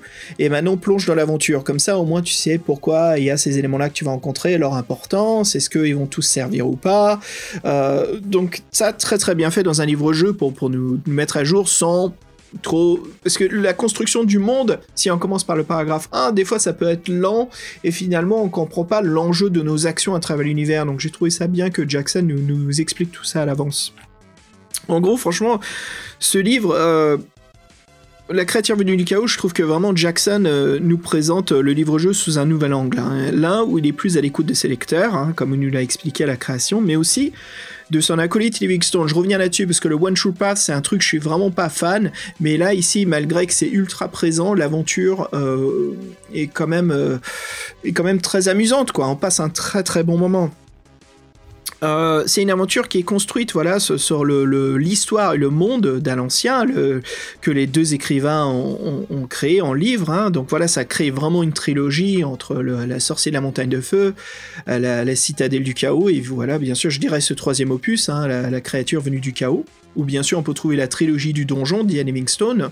Mais voilà c'est un univers vraiment approfondi très très intéressant très amusant euh, je trouve que lire les trois livres de suite, comme ça, si vous vous intéressez aux livres-jeux, vous voulez les découvrir, hein, je pense que c'est un très bon choix parce qu'on sent au fur et à mesure l'évolution entre un, c'est l'appréhension du livre-jeu, deux, dans la citadelle du chaos, c'est de comprendre les pouvoirs, les sorts, les possibilités, et puis trois, voilà, vous êtes rodé, vous êtes prêt pour une aventure, comme on dit dans Donjons et Dragons, qui est au-delà du niveau 15, quoi. Donc ça veut dire que vous êtes rodé, vous êtes prêt, vous avez pas mal de pouvoirs.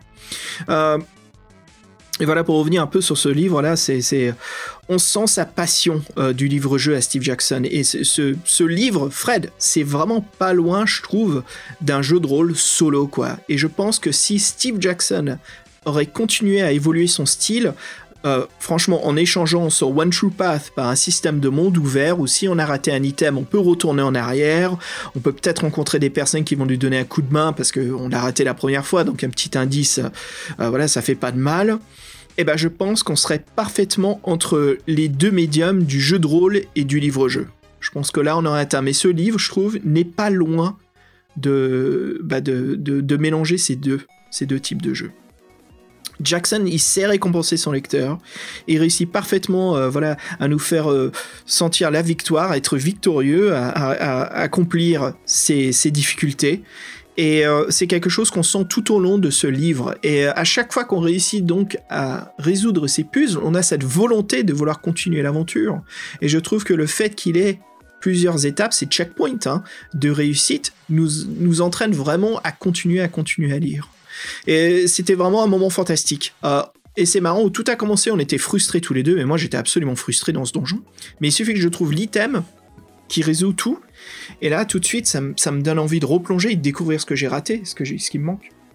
Bah, vous avez un excellent livre-jeu. Et tu vois, je me pose des questions. Si George Martin, aujourd'hui, euh, nous crée un livre dont vous êtes le héros, je veux dire, il écrit bien pour des jeux, des jeux vidéo maintenant. Alors, quel plaisir ça serait de découvrir euh, ce, ce livre de 1200 pages de, de livres dont vous êtes le héros, quoi. Je suis partant. Alors tu, alors, tu peux jouer 100 personnages différents au départ. T'as le choix. Ah mais attends, mais si, si on parle des épées de légende, c'est un peu ça quoi, on choisit des personnages qu'on va jouer, donc euh, encore une fois, il y a, il y a un univers je pense qui a étendre et qui pourrait revivre aujourd'hui, parce qu'on est post-Covid, là, bon, tu parles, on est toujours un petit peu Covid, mais on a, on a un peu ce, ce côté euh, introverti qui est beaucoup plus présent dans nos vies aujourd'hui, on a des moments, voilà, où on est chez soi, et je pense que quand, des fois, on n'a pas trop envie de skyper et faire un jeu de rôle, parce que c'est pas aussi amusant que d'être euh, en face des autres joueurs, et ben je trouve que ça serait bien, tu vois, qui ça, ça serait cool euh, qu'il y ait plus en plus de modules, de jeux qui sortent. Alors on en trouve sur Kickstarter et tout, Indiegogo, ça sort. hein. mais voilà, je pense que c'est un super revival qu'on est en train de voir et le but c'est de trouver ces livres qui marquent vraiment ces chefs-d'œuvre. D'où la créature du chaos en est.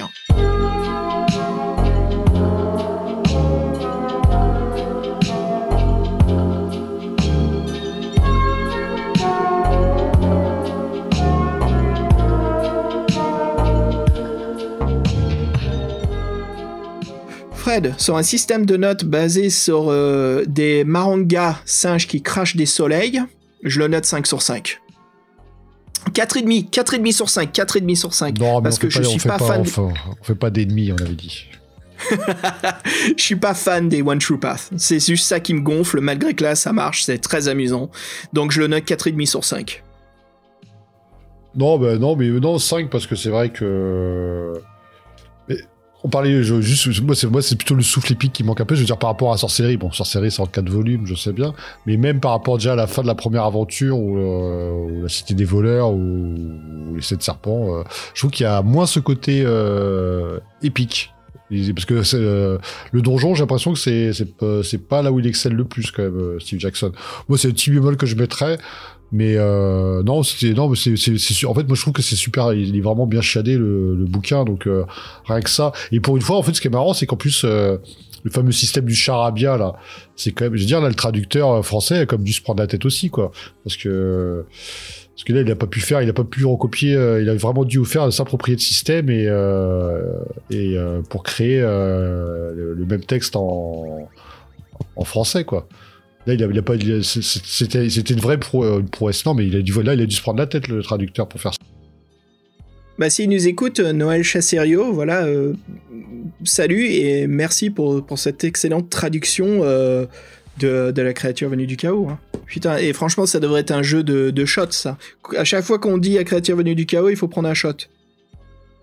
Et d'ailleurs, j'avais une question à la con, euh, invoque, la, la, la défi- euh, la traduction exacte, ce serait quoi en français? Euh, ouais, c'est un mot anglo-saxon, ça vient de... Je crois que ça vient de, du Moyen-Âge. euh, du mot hawk. Et puis ça évolue à travers le temps. En gros c'est ça c'est le désordre le havoc ça veut aussi dire non seulement le chaos mais le, le- le chaos qui s'étend. Donc c'est la dévastation si tu veux. C'est un mot plus fort en fait que, que chaos. C'est la fin des mondes quoi. C'est les quatre euh, cavaliers de l'apocalypse le havoc. Ouais. Donc nous sommes la créature du chaos nous sommes, euh, nous sommes un être très très dangereux quand même. On a quand même détruit l'un des trois grands sorciers. Techniquement, on a détruit les trois hein, si on arrive à ce niveau-là. Ouais, Surtout qu'on a, on a buté une tripotée d'aventuriers, et ça, c'est, pas une mince affaire. hein. ouais, ça se trouve, on a buté l'aventurier des deux précédents livres de euh, oh, le pauvre. Sorcier Montagne de Feu et, et la Citadelle du Chaos. Enfin voilà, bon Fred, franchement ce podcast, euh, vous aurez vu les auditeurs, il est assez lent, mais oui c'est parce qu'on avait beaucoup de choses à dire. C'est un livre assez unique, Ça nous a fait plaisir.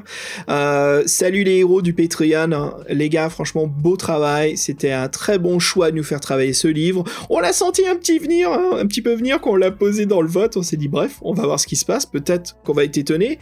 Et les auditeurs vont se dire, non, non, pas tout de suite, les gars. Faites, faites plutôt, euh, faites plutôt celui-là. Là. C'est lequel, Fred, que toi tu, tu détestes la jaquette, là? C'est le sépulcre des ombres. Ouais, le sépulcre des ombres.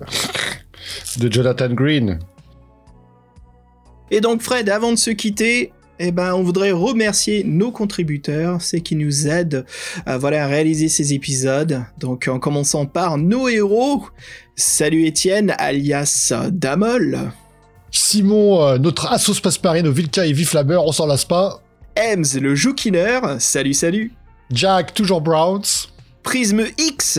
Notre Pascal Guesser. Salut Pascal. Et Jean-Christophe Comon qui nous a rejoint ce mois-ci. Salut Jean-Christophe. Sébastien Bélézy. Le docteur Io. Et Guillaume Vendée. Inimitable. Intraitable. Allez, sacrée aventure. Euh, Fred, je crois qu'on peut le dire à nos auditeurs, il est je sais pas quelle heure du soir, s'il n'est pas le petit matin, mais voilà, le podcast est réussi dans la boîte. Ce fut un vrai plaisir. Et puis je te propose que l'on se quitte sur un morceau de musique. Encore une fois, que dirais-tu d'un, morceau venant euh, des jeux vidéo? Ah oui, euh, nous on aime bien ça. J'espère que c'est au moins la, première la génération 8 bits. Vous étiez passé au-dessus. là. Un peu au-dessus, on va passer à la Super NES, mec, mais je te, je te propose un, un- en fait, euh, un morceau d'un très très grand RPG, nul autre que Chrono Trigger, avec Chrono euh, Trigger. Chrono Trigger, tri- no Trigger, Trigger comme une Ah, gâchette. Ouais, Trigger. On pas Trigger. It's uh, it's Chrono Trigger, bro. ok, bru.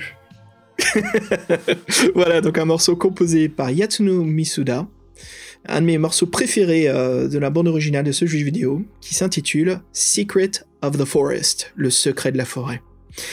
Allez, les aventuriers, les héros, les aventurières, les héroïnes, encore merci de votre écoute, et on vous dit à très bientôt. Oui, à bientôt tout le monde. Euh, Merci de votre écoute et euh, la prochaine fois. je sais pas. C'est quoi le prochain épisode? Je sais plus. ouais. Ah, le prochain Euh, épisode, ah oui, euh. on Et la est prochaine crevé, fois, ça sent là. Et la prochaine fois, on vous réserve une petite surprise. Voilà. Et un petit coucou à Fabien au passage. Salut mec Merci Fabien. Allez, à bientôt, ciao Tchuss.